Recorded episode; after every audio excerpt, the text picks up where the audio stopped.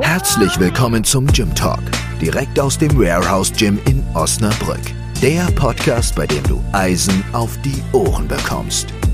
Hier sind deine Gastgeber, Jovi und Lukas. Man sagt sich, beide haben eine Vorliebe oder eher einen Fetisch für schöne Kniebeugen.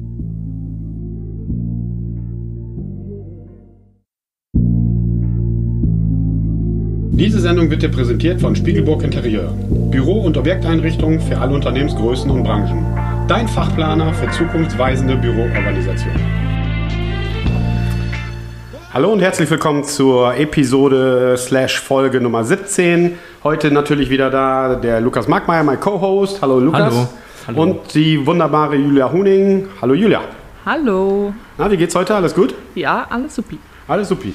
Das Witzige ist immer, die Gäste sind am Anfang immer ein bisschen nervös und wissen nicht genau, was wir auf sie zukommen, weil wir auch nichts großartig erzählen. Wir stellen die Fragen nicht vorher, die wissen wirklich nicht, was kommt.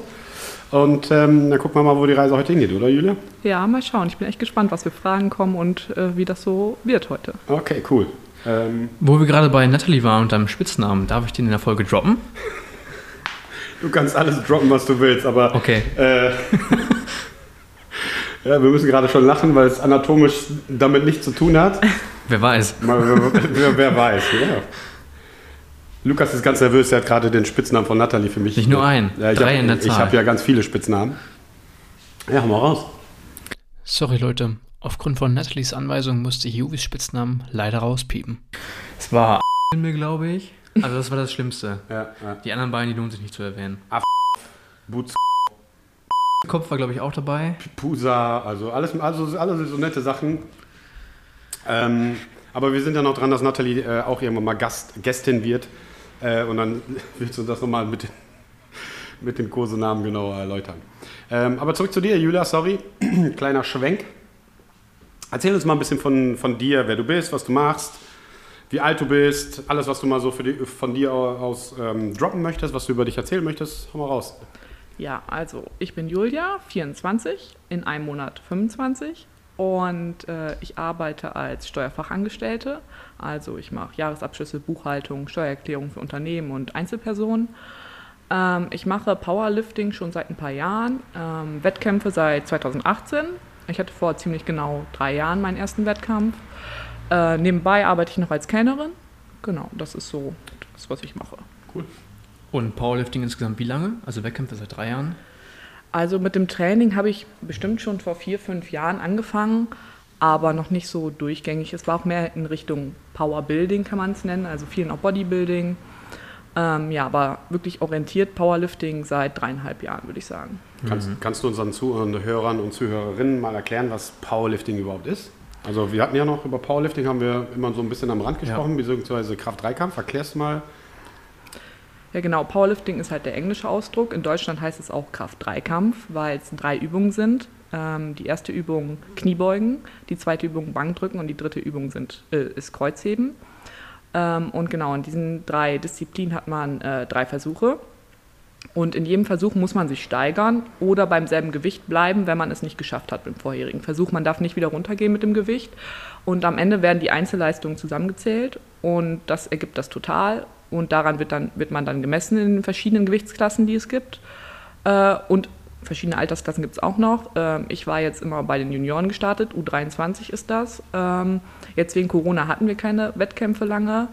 Und dieses Jahr wäre dann mein erstes Jahr bei den Aktiven. Okay, und Aktive ist dann quasi ähm, volljährig ab 24, richtig? Genau. Ab 24 Jahren. Da bist du ja quasi, du hast noch ein Jahr, glaube ich, Nee, ich Lukas? bin auch aktiv jetzt. Ach, du bist ja auch aktiv. Wäre auch mein erstes Jahr. Auch, also okay, dann spielen die beiden jetzt in der äh, Erwachsenenliga. Mal gucken. Ähm, wird's dies, äh, ich glaube, der nächste Wettkampf ist in Ankommen, ne? Genau, in zwei Wochen müsste das sein. Am ja. 24. Ja. Ja. Landesmeisterschaft. 24.07. Niedersachsenmeisterschaften dann quasi im äh, Kraft-3-Kampf in Ankommen. Ähm, wer sich das mal anschauen möchte, ist auf jeden Fall ein Highlight. Genau. Also viel, neben vielen starken Menschen äh, äh, in allen möglichen Altersklassen äh, kann man auch ein paar Ballonseide-Trainingsanzüge noch äh, bewundern. Und das meine ich mit vollstem Respekt. Also ich hätte nämlich auch gerne noch einen. Ähm, aber lass mal noch mal einen, einen Schritt zurückgehen. Wie bist du denn eigentlich im, im Warehouse Gym gelandet, Julia? Ja, also ich war schon in mehreren Fitnessstudios angemeldet. Also meine Reise begann im FitX äh, in Osnabrück. Äh, da habe ich mit 17 angefangen zu trainieren. Ähm, und dann bin ich durch verschiedene Kontakte ins MacFit gekommen. Ähm, verschiedene Kontakte, also. Ja, also mein, ja, mein äh, Vater hat da lange schon trainiert. So. Und ein Freund von mir damals. Äh, und dann habe ich mir gedacht, ja, wechsle ich dahin. Ähm, ja, und ähm, da habe ich dann verschiedene Leute kennengelernt, die äh, auch Powerlifting machen, aber mehr so hobbymäßig. Die haben nie Wettkämpfe gemacht und so, äh, sondern das immer nur hobbymäßig im Gym betrieben. Ähm, und dort habe ich dann einen Kumpel von mir kennengelernt, Fabian heißt er, mit dem habe ich auch studiert. Äh, und der hat mir halt verschiedene Pläne gezeigt ähm, die es auf freiem Internet gibt. Ähm, ich weiß nicht, du kennst bestimmt auch Wendler. Das ist so ein Programm, das ist halt sehr gängig. Oder PH3 heißt das. Ja. Ähm, genau, damit habe ich dann angefangen. Und irgendwann habe ich mir gedacht, hm, ich habe halt Lust, Wettkämpfe zu machen in dem Bereich. Ähm, und dann habe ich ähm, dem NGV geschrieben oder dem BVDK, ich weiß es nicht mehr, und gefragt, wo ist denn der nächste Verein, in dem man sich anmelden könnte. Mhm. Ähm, und dann wurde mir gesagt, ja, Ankum wäre halt in der Nähe. Äh, und dann habe ich halt dem Trainer geschrieben, Valerie. Und ähm, er hat dann gesagt, ja, ich soll mal vorbeikommen zum Training. Ja, und dann bin ich da zum Probetraining vorbeigekommen. Und da habe ich dann Arthur kennengelernt. Ähm, und ja, er meinte so, ja, ich komme auch aus Osnabrück, ich bin im Warehouse Gym angemeldet. Das ist halt ein cooles Gym, da kann man gut Powerlifting und sowas machen, weil im McFit sind halt die Möglichkeiten begrenzt gewesen, äh, um Kraft-3-Kampf zu trainieren. Ähm, ja, genau, und dann war ich hier zum Probetraining. Da habe ich halt ein paar Leute schon kennengelernt. Äh, und es hat mir echt super gut gefallen. Und dann bin ich vor drei Jahren, glaube ich, äh, hier hingewechselt dann von McFit. Wie die Zeit vergeht, ne? Ja, krass. Drei Jahre schon. Wahnsinn. Das ist heftig. Mega. Ja, aber ist cool. Aber es ist schon, also nochmal, also es ist ja gerade so ein, so ein, so ein kleiner Trend, finde ich, äh, ähm, dass junge Frauen in den Kraft-3-Kampf gehen. Also ich glaube, vor ein paar Jahren war es noch sehr ungewöhnlich ähm, dass, dass junge Mädels im Kraft-3-Kampf sind oder Mädels generell im Kraft-3-Kampf beim Powerlifting, oder? Kurz KDK. KDK, aber das ist schon äh, so ein bisschen Trend. Ne? Also gut, es ändert sich natürlich auch immer in der Fitnessbranche. Also Zero Size ist sexy, jetzt ist halt Strong sexy und Fit ist halt sexy. Äh, und dementsprechend trauen sich da vielleicht mehr Frauen an die Gewichte ran. Ja. als aus der Cardio-Einheit äh, und dann an die Gewichte ran. Ähm, das finde ich halt schon einen ganz coolen Trend. Aber das merkt man schon halt auch an, alleine an dem Instagame, äh, dass man viel, viel mehr Frauen sieht, die schwere Gewichte bewegen, ob es jetzt bei Strongman-Sachen sind oder äh, im Kraft-3-Kampfbereich oder so, dass viel mehr Frauen sich an die Langhantel trauen und, und, und, und, schwere Deadlifts, schwere Kniebeugen machen. Das ist schon cool. Das ist auf jeden Fall schon eine ganz, ganz, ganz ähm, meiner Meinung nach eine coole Entwicklung aus dem Cardio-Bereich raus und dann einfach mal an die Gewichte ran. Ja. Was hat dich dazu bewogen? Einfach, du hast die Leute dann im, im, im Fitti gesehen und hast gesagt, boah, das will ich auch machen, oder? Also ich habe halt ähm, vorher Fußball gespielt und dann, als ich im Fitnessstudio angefangen habe, halt viel Cardio auch gemacht und halt Maschinen und so, wie man halt anfängt. Mhm. Ähm, und dann habe ich mich langsam halt immer dran getraut, ähm, auch die Grundübungen sowas zu machen. Und es hat mir einfach viel mehr Spaß gemacht, als ähm, an Maschinen zu trainieren. Und äh, ja, ich hab, war damals auch auf Instagram schon ein bisschen aktiv und habe dann verschiedene Powerlifterinnen auch gesehen. Äh, damals war das äh, Julia äh, Kunstner, ähm, die sehr aktiv auch auf YouTube und sowas war. Ich habe mir gerne ihre Videos angeschaut. Mhm. Ähm, ja, und das war halt so für mich so, ja, das finde ich besser, das möchte ich machen. Äh, und so bin ich dann halt so reingerutscht. Und lustigerweise wollte ich mich da auch in einen Verein anmelden, um halt mehr Frauen kennenzulernen, die das auch machen. Und dann komme ich da im Verein an, so frage so, ja, trainieren ja auch ein paar Frauen. Nee, du bist die erste Frau seit 30 Jahren, die hier ist und da mitmacht. Ich sage so, ja, okay.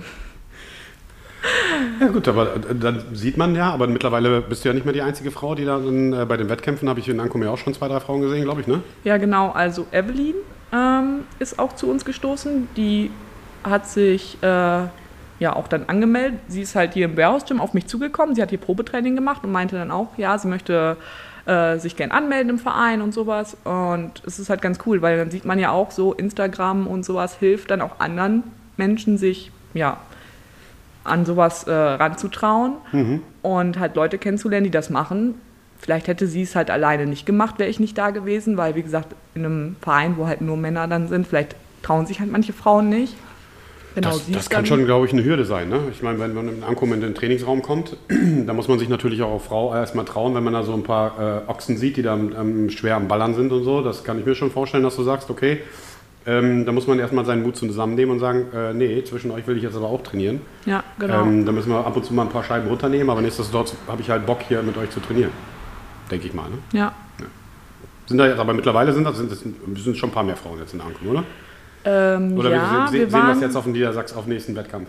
wir waren jetzt in Ankunft zu dritt, ähm, aber mittlerweile haben sich schon Freundinnen von anderen Athleten ähm, bei uns aus dem Verein angemeldet. Also wir sind mittlerweile vielleicht ein paar mehr, aber es waren lange auch keine Wettkämpfe, deswegen weiß ich auch nicht, wer jetzt ak noch aktiv dabei ist und wer nicht. Das werden wir Also ich, also ich würde jetzt mal tippen, wir haben jetzt so fünf bis sechs oder Ja. so Frauen, die aktiv KDK machen Mhm. oder zumindest im Ankommenverein angemeldet sind. Mhm. Wenn du jetzt mal zurückschaust, Arthur sagt oder Valerie, Julia war die erste seit 30 Jahren. Das ist eine krasse Entwicklung innerhalb von ein bis zwei Jahren. Ich sage ja das. Also du, das, gefühlt ist ja der Trend, also ich habe jetzt keine offiziellen Zahlen, müsste man vielleicht den Verband mal anschreiben oder in Niedersachsen. Die können ja dann ganz, ganz genau sagen, wie viele Leute in Vereinen angemeldet sind, wie viele Frauen, welche Altersklassen etc. Da wird ja immer dann immer über die Stadtsportbunde oder die Landesverbände wird ja dann immer Statistiken geführt.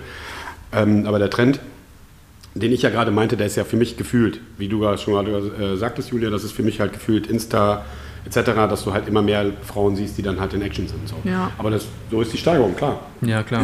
Wenn du sagst, äh, 30 Jahre niemand und dann in zwei Jahren oder drei Jahren, dann haben wir schon vier, fünf, sechs. Ähm, ich sehe es zum Beispiel hier bei unseren äh, äh, Strongman-Dingern, die wir sonntags machen. Da ist der, das Gros der, der Leute, die mitmachen, sind Frauen. Also wir haben mehr Frauen bei, dem, bei den äh, Strongman-Sachen als, als Männer. So. Und das ist schon, ist schon cool, ähm, dass man wirklich sagt, nee, ich traue mich da dran und äh, ich will das auch. Und auf der anderen Seite muss es natürlich auch, ähm, auch ein bisschen gepusht werden von den Männern. Weißt du, Julia? Also ich finde es dann halt, weißt du, wenn du so irgendwelchen Affen hast, äh, nee, das ist nichts für dich, äh, äh, Hasi. So, oder, nee, klar, Ja. komm ran hier an die Gewichte, ausprobieren, klar, müssen wir ein bisschen mit weniger Gewicht arbeiten, aber äh, das muss ja auch ein bisschen dann halt von der Gegenseite kommen und sagen, komm, ich nehme dich mal ein bisschen an die Hand und ich äh, helfe dir ein bisschen mit der Technik und und und und kannst dich hier ruhig trauen. Äh, die sehen alle nur äh, so böse aus, die wollen aber eigentlich alle nur spielen. Ja. Denke ich mal, weiß ich nicht. Also kann ich mir aber gut vorstellen, ähm, dass von Männerseite da auch ein bisschen mehr kommen kann. Wir im Gym tun immer unser, unser Bestes, äh, äh, Gleichberechtigung ganz nach vorne zu stellen und äh, alle an die Gewichte zu lassen. Ja, also ich habe mich auch immer wohl gefühlt, als ich nur mit den Jungs zu Wettkämpfen gefahren bin Ja. und so. Also es war überhaupt kein Problem und die haben sich auch super immer um mich gekümmert. Also von daher, Das ist doch cool. Aber genauso ist es ja, glaube ich. Ne? Und wenn man dann nicht so eine abwehrende Haltung hat, ähm, wenn man so in einer Männergruppe ist und da ist jetzt ein Mädel dabei, die kommt jetzt mit zu den Wettkämpfen, könnte ja auch, auch anders sein. Das weißt, dass Ja. dann einfach, äh, nee, haben wir gar keinen Bock drauf. ja. Das wäre vielleicht dann auch nochmal so ein Thema dann eventuell. Ja. ne? Gehen wir nochmal zurück zu den ersten Wettkämpfen von dir. Du hast den ersten Wettkampf vor drei Jahren gemacht. Was war das für ein Wettkampf? Also vor drei Jahren, das war eine Landesmeisterschaft im Kreuzheben.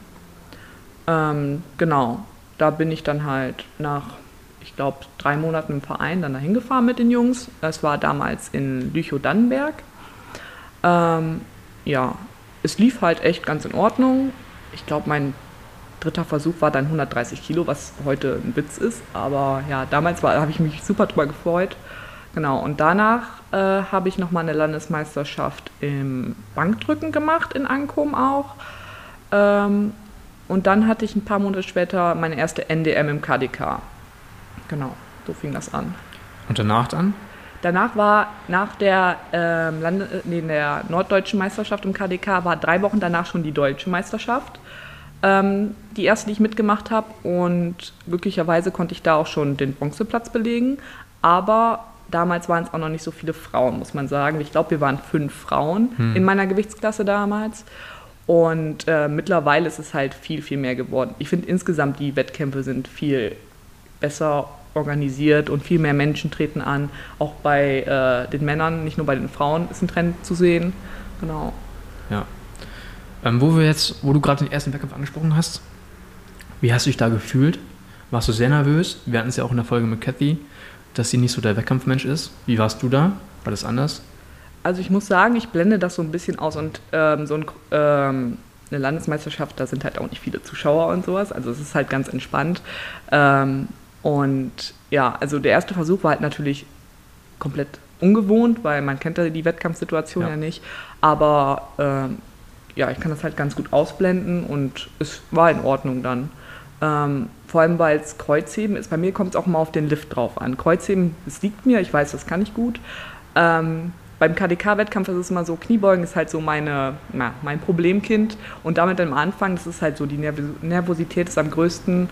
Und wenn das dann, ähm, ja, wenn äh, die erste Disziplin vorbei ist, dann geht es meistens. Ja, sehe ich auch so. Also wenn du Kniebeugen hast, oder sagen wir mal den ersten Versuch schon, dann ist von der Nervosität her drei Viertel des Wettkampfs schon geschafft. Ja, da fällt so ein Stein vom Ja, Herzen auf jeden und Fall. Äh, ja, dann kann der Wettkampf richtig losgehen. Ja, ich weiß nicht, wie ist das im Football? Müsste da erst ein paar Minuten spielen, bis ihr reinkommt? Oder? Naja, also idealerweise äh, ist das beim Football halt so, du kommst rauf und bist dann halt ready to go, sofort. So. Also, weil, äh, wenn du erstmal zwei, drei Minuten brauchst, das kann auch dann halt schnell 0 zu 12 liegen mit zwei Scores hinten, Ja, gut. dann, dann hast du natürlich ein Problem. Aber nichtsdestotrotz ist es halt da, da auch so. Ähm, meistens ist es beim Football so, oder zumindest war es bei mir so, wenn der erste Hit gekommen ist, ist die Nervosität vorbei. Also entweder wenn du einen verteilt hast oder du hast einen kassiert, dann war die Nervosität vorbei und dann gehst du halt raus. Aber meistens ist das auch so beim Football, die Jungs pushen sich ja. Also die gehen ja nicht aus der Kabine und gehen dann äh, äh, raus aufs Feld, sondern die machen Warm-up, äh, die machen so ein paar Drills äh, und dann dr draußen, dann äh, gibt es die Coaches, äh, so wie mich, die machen die dann richtig heiß und dann sind die äh, Adrenalin pur, ist dann, keine Ahnung, auf dem Level und dann gehen die raus und dann können die direkt starten. Ja. Würde ich zu gerne mal sehen, wie du so einen Typen anschreist. Da musst du mal ein paar alte Footballer fragen. Frag mal Nils, der weiß es noch. Gibt es da Videos von? Ob, wenn ich Leute angeschrien habe, Ja. kann sein. Also das, das kann natürlich sein. Also was, was mal peinlich war, da waren wir äh, in Eversburg, hier an, an dem Sportplatz äh, von den Tigers. Und ähm, das Publikum in, in Eversburg war direkt an der Teamzone von, von den Tigers und immer laut Musik. So, und dann hast du immer eine sehr laue, äh, äh, sehr hohe Geräuschkulisse, laute Kulisse. Du musst dann sowieso immer laut brüllen. So. Und wenn du da, keine Ahnung, wenn irgendeiner Scheiße gebaut hat oder die ganze Defense hat irgendwie Mist gebaut oder so und du holst die, rund, die Jungs runter, dann gibt es ne, gibt's erstmal Lack. So, und in dem, dem Moment hat der DJ wohl die Anlage komplett runtergedreht und ich habe dann tausend Leute, die da gerade an der Sideline standen, habe ich dann unterhalten und dann mein Bestes gegeben natürlich, aber ich habe es gar nicht mitgekriegt. Ich gucke dann hoch und alle gucken mich an so. Ist das für ein Freak? Und ja, genau, was ist das für ein Psycho? Und ich habe dann halt die Jungs einfach nur heiß gemacht, beziehungsweise, ja. Aber Motivation ist halt beim Football, aber ich denke mal eh nicht beim KDK oder bei allen Dingern ist dann halt schon ein wichtiger Faktor. Da Ja, kannst du auf auf jeden jeden Fall. Fall immer noch ein paar, also beim KDK wahrscheinlich ein paar Kilos rausholen und mit anderen Sportarten kannst du halt nochmal einen Meter schneller laufen oder, oder, oder halt. Das ist dann halt schon mal wichtig und dann musst du die Jungs halt so anfeuern, dass sie rausgehen und dann aber ähnlich ist es ja beim KDK. Du hast halt Ja. hinten, im Warm-Up-Bereich jemanden, der dir noch mal ein paar Mal auf, auf den Nacken schlägt oder auf die Schultern schlägt, auf den Rücken schlägt, dich da, da auch mal anfeuert und so. Und dass du dann halt in diesen Tunnel kommst, voll fokussiert bist und dann, keine Ahnung, was ans, ans Rack gehst, beziehungsweise auf die Bank gehst oder, oder, oder. Also Ja. so habe ich das zumindest bis jetzt erfahren. Ja, das mit dem Hypen ist auch mehr geworden in letzter Zeit. Also, dass wirklich die Leute da im Warm-up-Raum stehen und sich wirklich Nackenschellen geben, äh, das ist halt wirklich mehr geworden und sich anschreien. Ja, Wobei man sagen muss, Ist offiziell verboten. laut Regelwerk ist verboten, ja. Also man darf es nicht sehen. Äh, Genau, deswegen machen die das ja dann in dem, Ja. dem Warm-Up-Bereich, der ist ja noch abgeschlossen, beziehungsweise immer in Ankommen ist auf jeden Fall noch immer diese, diese Ja. Trenn, äh, Trennwand dazwischen. Ähm, dann ist das dann halt so, aber ich habe es halt schon öfter gesehen. Und, aber das ist halt so, so ein Mix, glaube ich. Äh, da haben wir, glaube ich, schon mal drüber geredet. Ähm, die Jungs im Rhein-Gym, die dann halt das dann organisieren. Und da dann irgendwie mal einen Mix hinzubekommen zwischen den der komplette Hype, der in Köln dann entsteht, und so einem Wettkampf in, in so einer Regeltourenhalle etc. Ja. Ich muss sagen, die letzte deutsche, äh, deutsche Meisterschaft von den Aktiven, die war äh, in Heiligenrode und die war richtig gut organisiert. Also das war halt so eine gute Mischung zwischen halt richtigen BVDK, Kraft-3-Kampf und halt Schau. Das war echt gut organisiert und man konnte sich das richtig gut angucken. Ja, also also genau das, das muss es halt sein, weil natürlich, äh, ihr habt es absolut verdient oder die KDK-Sportler und Sportlerinnen haben es absolut verdient, dass viel mehr Leute sich das anschauen, dass es da viel mehr Action gibt. Aber für den Zuschauer, ich habe es ja auch Arthur schon ein paar Mal gesagt, da muss halt auch ein bisschen mehr geboten werden. So, du musst ein bisschen mehr Show haben, du musst ein bisschen mehr Musik haben, von mir aus auch mal Lichteffekte und von mir aus auch noch ein paar Cheerleader oder keine Ahnung was. Du musst halt auch immer ein bisschen was für, die, ähm, für das Publikum haben. Weil, ne, ich meine, wisst ihr ja selber oder besser als ich sogar, äh, so viele Wettkämpfe habe ich jetzt noch nicht gesehen, also eine Handvoll. es ist ja auch immer ein kurzer Moment. So, äh, äh, Julia wird vorgestellt, Julia geht an die Bank, Julia legt sich hin, drückt, steht wieder auf, dann ist in Summe, äh, wie viel Zeit hast du? Äh, 60 Sekunden. So, 60 Sekunden. So, dann Ja. ist das ganze Ding in 60 Sekunden gegessen. Ja, obwohl so ein Wettkampf sich ja echt ziehen kann. Ja, ja, klar, aber, da, aber das ist ja immer das, diese 60 Sekunden. Ja. So, und dann bis der nächste kommt und dann, weißt du, Alt- Altersklassen etc., Gewichte und dann kommen ja die Equipment-Jungs und Mädels und so. Aber da musst du halt den, was für den, für den Zuschauer dann haben, dass, du den, dass er mitreißt, damit er auch weiß, okay, okay, jetzt kommt es drauf an oder keine Ahnung, jetzt ist ein PR-Versuch für Julia im dritten Versuch, keine Ahnung was, dass du die Leute auch ein bisschen mitnimmst. Weißt du, wenn da nichts passiert und einfach nur die Schiedsrichter ihre Fahnen hochhalten, das finde ich persönlich ein bisschen langweilig, ist ein bisschen lame. So. Ja, klar. Aber wenn du dann halt weißt, dass der Athlet gerade, äh, keine Ahnung, was ein PR hat, da sind, keine Ahnung, 200 x äh, Kilos drauf äh, und jetzt in seinem dritten Versuch versucht er jetzt irgendwie Landesrekord oder äh, äh, einen Rekord zu brechen oder, oder, oder. So in diesen äh, Dings, dass du die Leute mal ein bisschen mitnimmst, das ist schon, ist schon cool. So, dass die, das Publikum mitreißt und dass du nochmal als, Sportler auch oder als Athletin ähm, auch das Feedback von dem Publikum mitkriegst. So, nicht nur, dass du selber in einem Tunnel bist, sondern dass die dich auch nochmal richtig anfeuern und denkst, wow, Alter, was ist denn hier los? So, das fände ich, das fänd ich, schon- fänd ich schon cool und wichtig auch für die Athleten. Oder? Kann ich, kann ich nur zustimmen. Ja. Siehst du das anders, Julia? Nee, ich Wie ist denn, wie das ist denn äh, jetzt mal so Interesse halber? Wir haben ja im letzten Jahr vor dem Lockdown oder vor dem zweiten Lockdown haben wir ja einen äh, Weightlifting und einen Powerlifting-Wettkampf hier gemacht. Ähm, Powerlifting war also quasi unsere Athleten und äh, ein paar Athleten aus Ankum. Ähm, wie hat dir denn der Wettkampf hier quasi in-house im Warehouse Gym gefallen? Also ich fand das richtig gut organisiert. Ähm, und es hat richtig Spaß gemacht. Es war auch cool, mal Leute dabei zu haben, die es vielleicht nicht so machen, die das das erste Mal mal machen. Und ja, also ich fand es mega gut. Ähm, mit meiner eigenen Leistung war ich halt nicht so zufrieden, aber ähm, der Wettkampf an sich ähm, hat Spaß gemacht und ich finde es auch cool, wenn wir sowas öfter machen würden, damit auch Leute die Chance bekommen, die vielleicht nicht unbedingt im Verein sind oder sowas, sich mal daran zu tasten und sowas mal zu machen. Genau, hier ging es ja ein bisschen darum, die Wettkämpfe sind ausgefallen. Wir wollten denen, die schon auf Wettkämpfe gehen, ein bisschen das Gefühl wiedergeben, auf Wettkämpfe zu gehen, also ein, auf einem, einem Wettkampf zu sein. Und die Leute, wie du ja schon sagst, die es noch nicht gemacht haben, einfach mal zu zeigen, ein bisschen die Nervosität zu nehmen und wenn die vielleicht mal auf einem offiziellen Wettkampf sind, dass sie so schon mal gefühlt haben, okay, so fühlt sich das an. Äh, weil das ist ja halt auch viel Erfahrung. Ne? Wie gehe ich jetzt mit der Nervosität um? Ähm, was mache ich beim Wettkampf? Was esse ich? Was trinke ich? Ähm, wie schnell hintereinander sind die Wiederholungen? Beziehungsweise wie oft, äh, wie schnell hintereinander muss ich dann an, an, an die Stangen dran? Äh, und solche Dinge, das sind halt auch alles Erfahrungswerte. Dann muss man halt auch als Sportler, Sportlerin halt wachsen, denke ich. Ja, und vor allem die Kommentare lernen. Das sieht man sehr oft auf Wettkämpfen, die das erste Mal da sind, die Athleten, dass äh, die gerne mal die Kommentare ähm, und äh, überspringen und dann einfach, ja, schon äh, die Stange ins Rack wieder reinlegen, obwohl sie noch nicht dürfen. Ja, das hatten wir, glaube ich, sogar hier auch äh, ein, zwei Mal. Da waren einige, einige zu schnell. Ich meine, aber genau darum ging es. Ne? Ja. Also diese Erfahrungswerte, die du halt, klar, wenn du hier im Training bist und ein bisschen PR, dann hast du dann vielleicht bei den Kniebeugen noch zwei, drei Spotter dabei, die ein bisschen aufpassen. Aber das ist halt von der Stimmung halt komplett anders. Und Ja. du musst dann nicht sofort danach, keine Ahnung was, wenn du Pech hast, äh, äh, ist der zweite, äh, erste, zweite, dritte Versuch ja nah beieinander. Wenn die Gruppe von, von den Athleten in deiner Alters- oder in deiner Gewichtsklasse halt nicht so groß ist, ähm, dann musst du ja noch ein bisschen schneller daran arbeiten und dann wieder schneller fit sein. Wenn ich einen Max auf Versuch habe, wie viele Minuten brauche ich dann, dass ich den nächsten Max-Versuch äh, raushauen kann?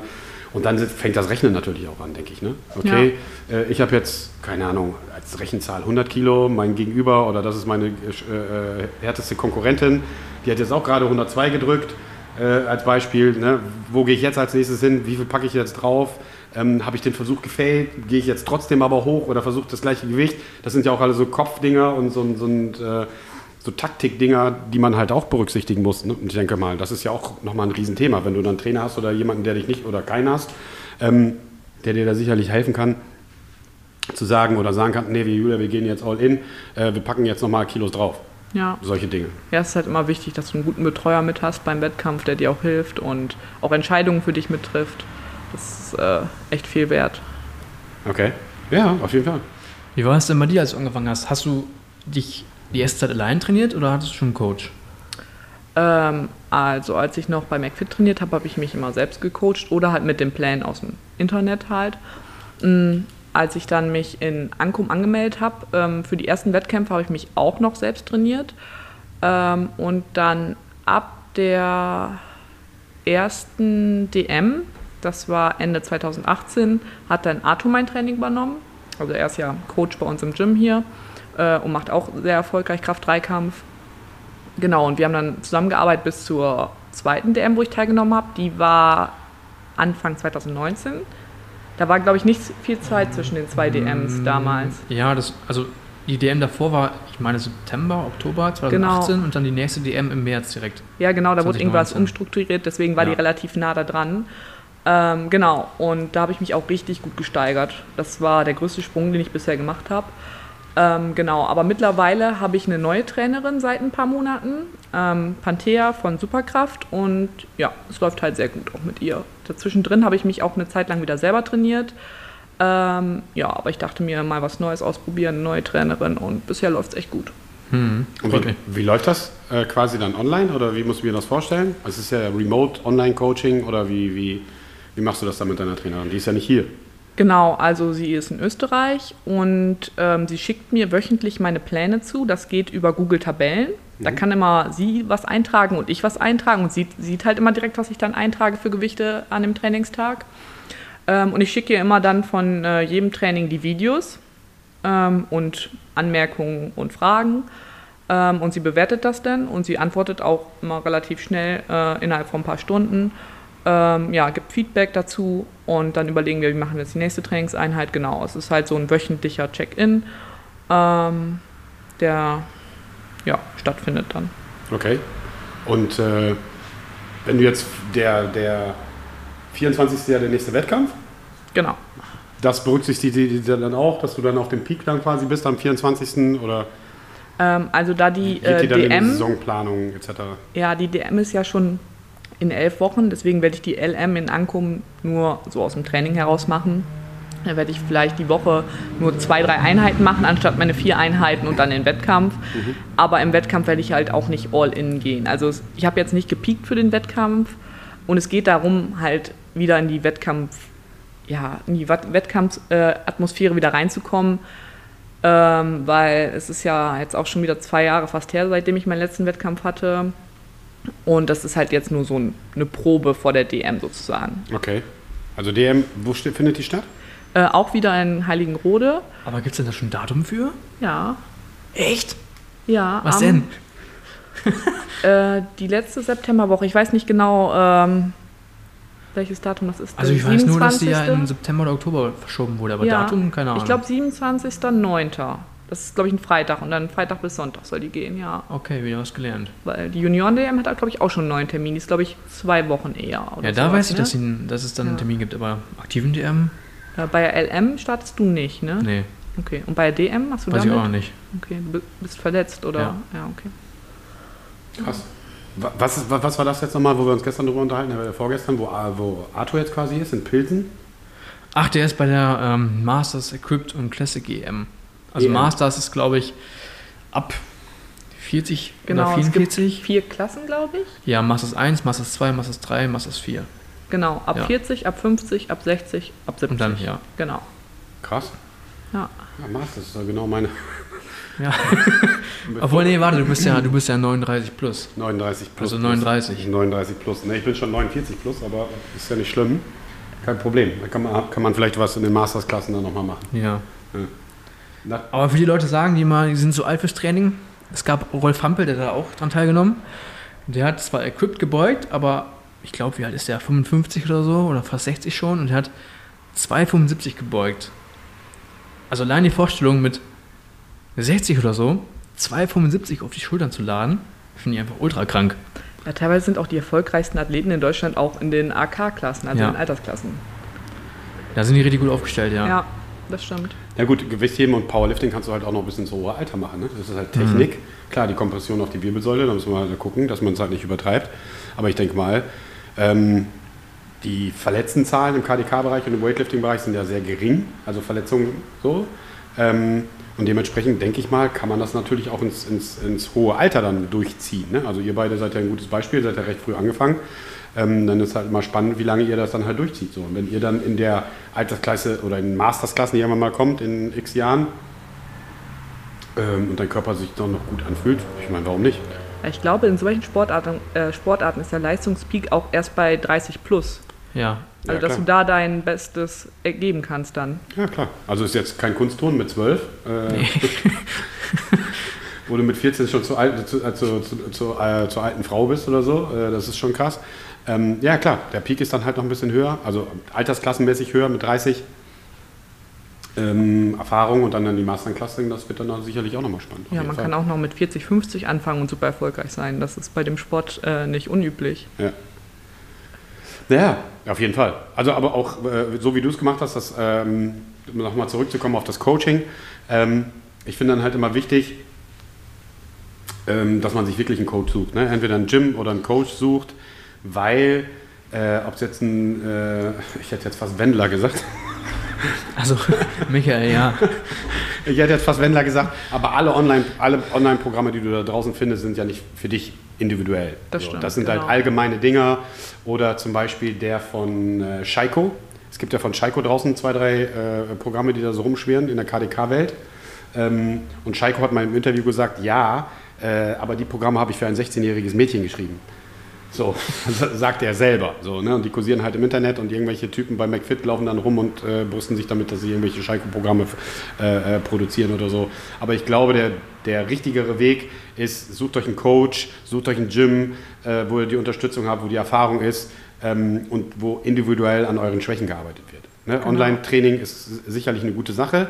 Gut, du machst es jetzt aus der Distanz, ihr schickt euch Videos, ihr schickt euch äh, Trainingspläne, das ist ja nochmal was ganz anderes. Aber wenn du einfach irgendein Programm dir aus dem ähm, äh, Internet suchst, dann wird es dann halt schwierig.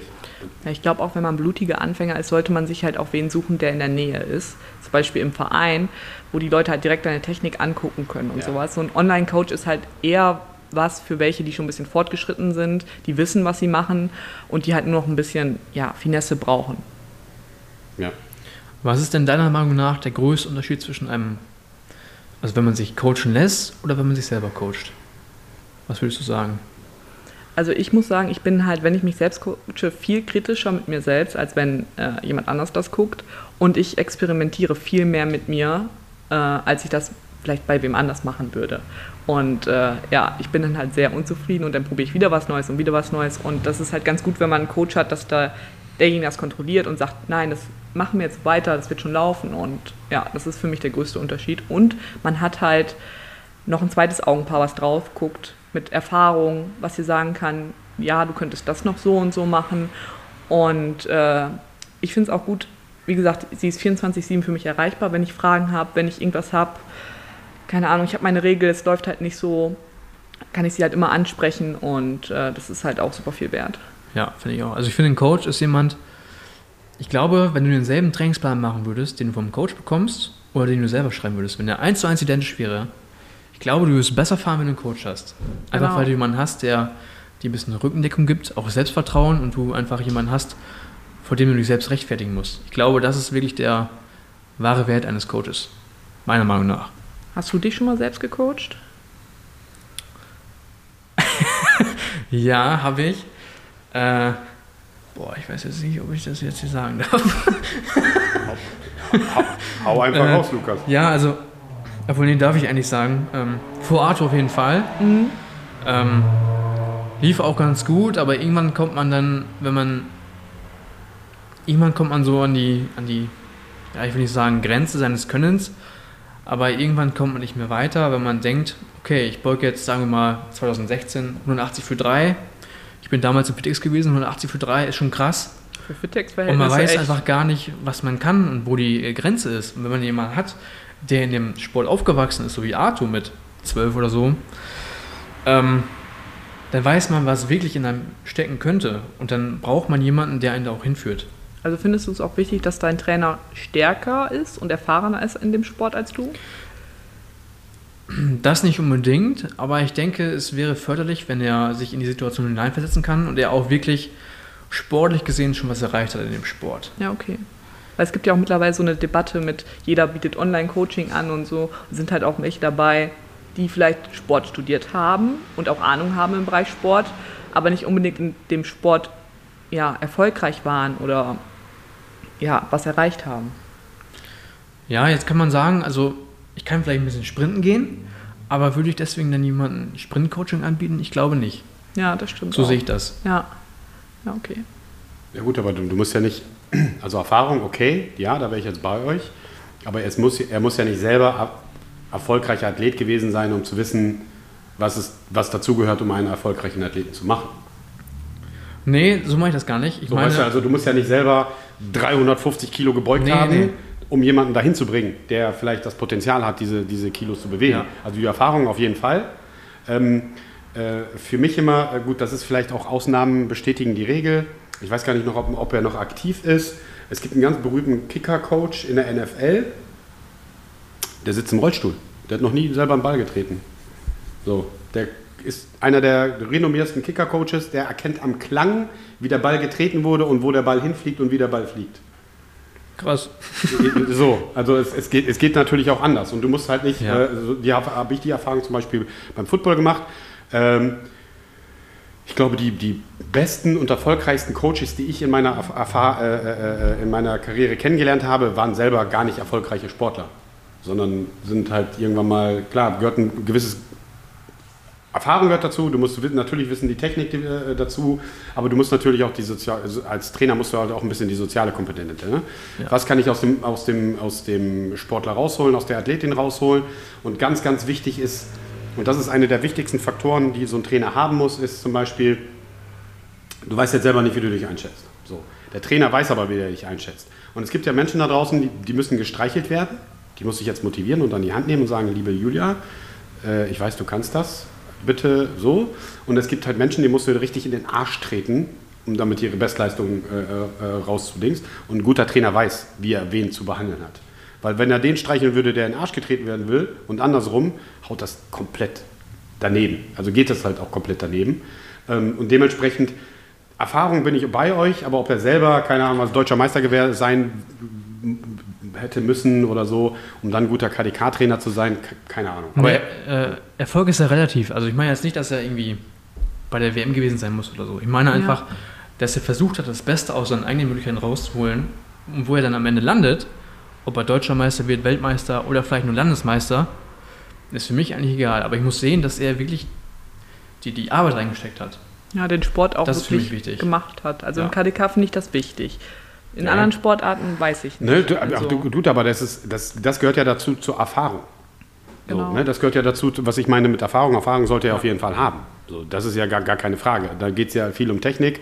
Ähm, äh, gut, jetzt könnte man sagen, beim KDK ist die Technik relativ einfach, als im, keine Ahnung, was, wenn du im umfangreichen Sport nimmst, von mir aus auch Football oder keine Ahnung, was für einen Sport du nimmst, das ist ja egal. Aber das ist ja da genau das Thema. Er muss halt Erfahrung haben. Der Coach, die Coachin, wie auch immer.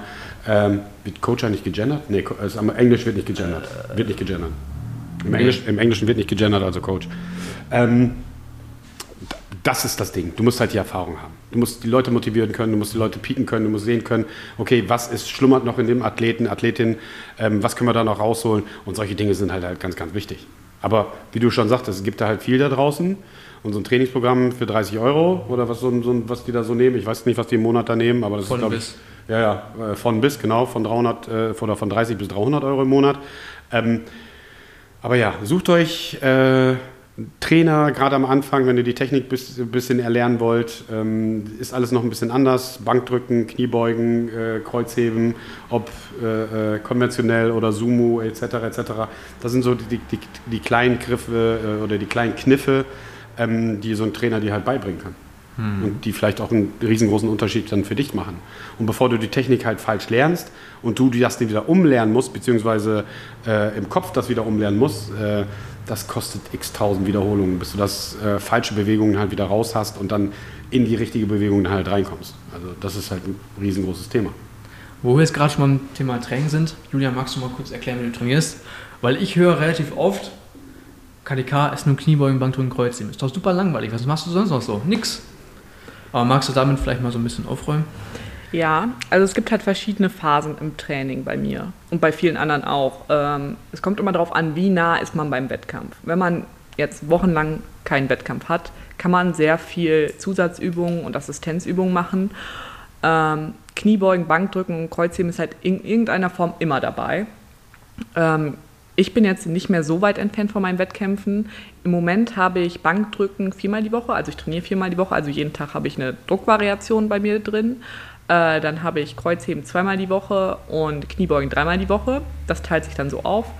Ähm, und danach habe ich immer noch viele Zusatzübungen. Ich trainiere genauso meinen Rücken, ich habe Latzu, Klimmzüge mit drin, äh, Schultern, Schulterdrücken, Arme, ich habe auch Curls und Trizeps-Extensions mit drin. Richtiger Bodybuilder. Genau. ja. Sorry, Bodybuilderin. Ja, ähm, und wenn ich halt weit weg vom Wettkampf bin, dann trainiere ich, habe ich den Fokus halt auch noch ein bisschen mehr auf die Zusatzübungen mache noch ein bisschen mehr für meinen Oberkörper und Unterkörper. Jetzt vom Wettkampf konzentriere ich mich halt mehr auf meine, äh, auf die Hauptübungen und trainiere die in Variation und ähm, genau. Ähm, dann gibt es ja noch verschiedene Wiederholungsanzahlen, die man macht. Also jetzt im Moment mache ich viel mit Singles, äh, Doubles und Triples. Sonst trainiere ich auch mit vielen Wiederholungen, mache mal Achter, Zehner sind auch oft dabei. Also das Training ist schon, ähm, es gibt ähm, ja vielfältig. Man sagt ja immer, Powerlifter trainieren immer noch selber, aber ich finde mein Training trotzdem sehr vielfältig. Ich mache viele Übungen, viele verschiedene Übungen und es macht halt auch viel Spaß und es ist nicht nur die drei Übungen. Hm. Ich weiß nicht, wie ist bei dir das Training? Ähnlich? Boah, wir haben, also mit Arthur habe ich eine richtige äh, krasse Evolution hingelegt. Über die letzten drei Jahre. Wir haben angefangen nur mit Kniebeugen, Bankdrücken, Kreuzheben. Ich finde, Arthur hat das früher auch die ganze Zeit nur so gemacht. Also für ihn war das halt auch nur ja. das, ne? Und dann, wo so die Einflüsse vom Bundestrainer mit einkamen, wie zum Beispiel Dietmar oder auch Sebastian Kreindl, kamen immer mehr Nebenübungen rein. Beinpresse zum Beispiel oder sowas. Oder kurz eine Bankdrücken. Und jetzt ist es so, dass wir echt viele Variationen drin haben, wo ich am Anfang gedacht hätte, Alter, am Anfang hätte ich so nie trainiert. Aber wir haben jetzt äh, fünfmal die Woche gebeugt, fünfmal die Woche gedrückt und drei bis viermal gehoben. Und auch in echt abgefahrene Varianten, die man sonst so nicht sieht. Ja. Und ähm, ich weiß nicht, viele Supersätze und so sind ja. auch dabei, ne? Also ja. man sieht auch am Training oder am Trainingsprogramm von Coaches immer, was für Einflüsse sie genießen.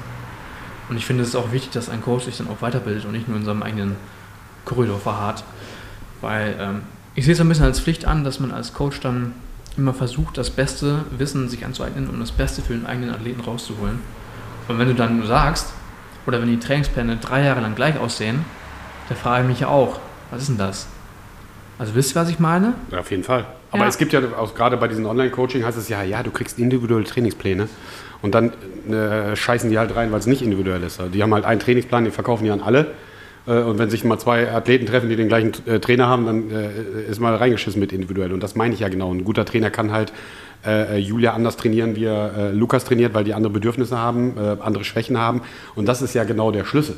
So, und ein guter Trainer muss halt auch wissen, okay, was für ein System passt zu dem Athleten oder was passt halt nicht dazu. Und da ja. muss er halt auch den Überblick haben und ähm, verschiedene Werkzeuge in seinem Köcher haben, äh, sage ich, nenne ich es halt immer, wie man halt rangeht oder wie bringe ich den jetzt dazu. Und da gehören halt Assistenzübungen dazu, Supersätze dazu oder halt tatsächlich, wenn man halt nochmal noch mal drei Schritte zurückgeht, ähm, in was für ein System trainiere ich denn? Auch da im Powerlifting gibt es halt verschiedenste Systeme.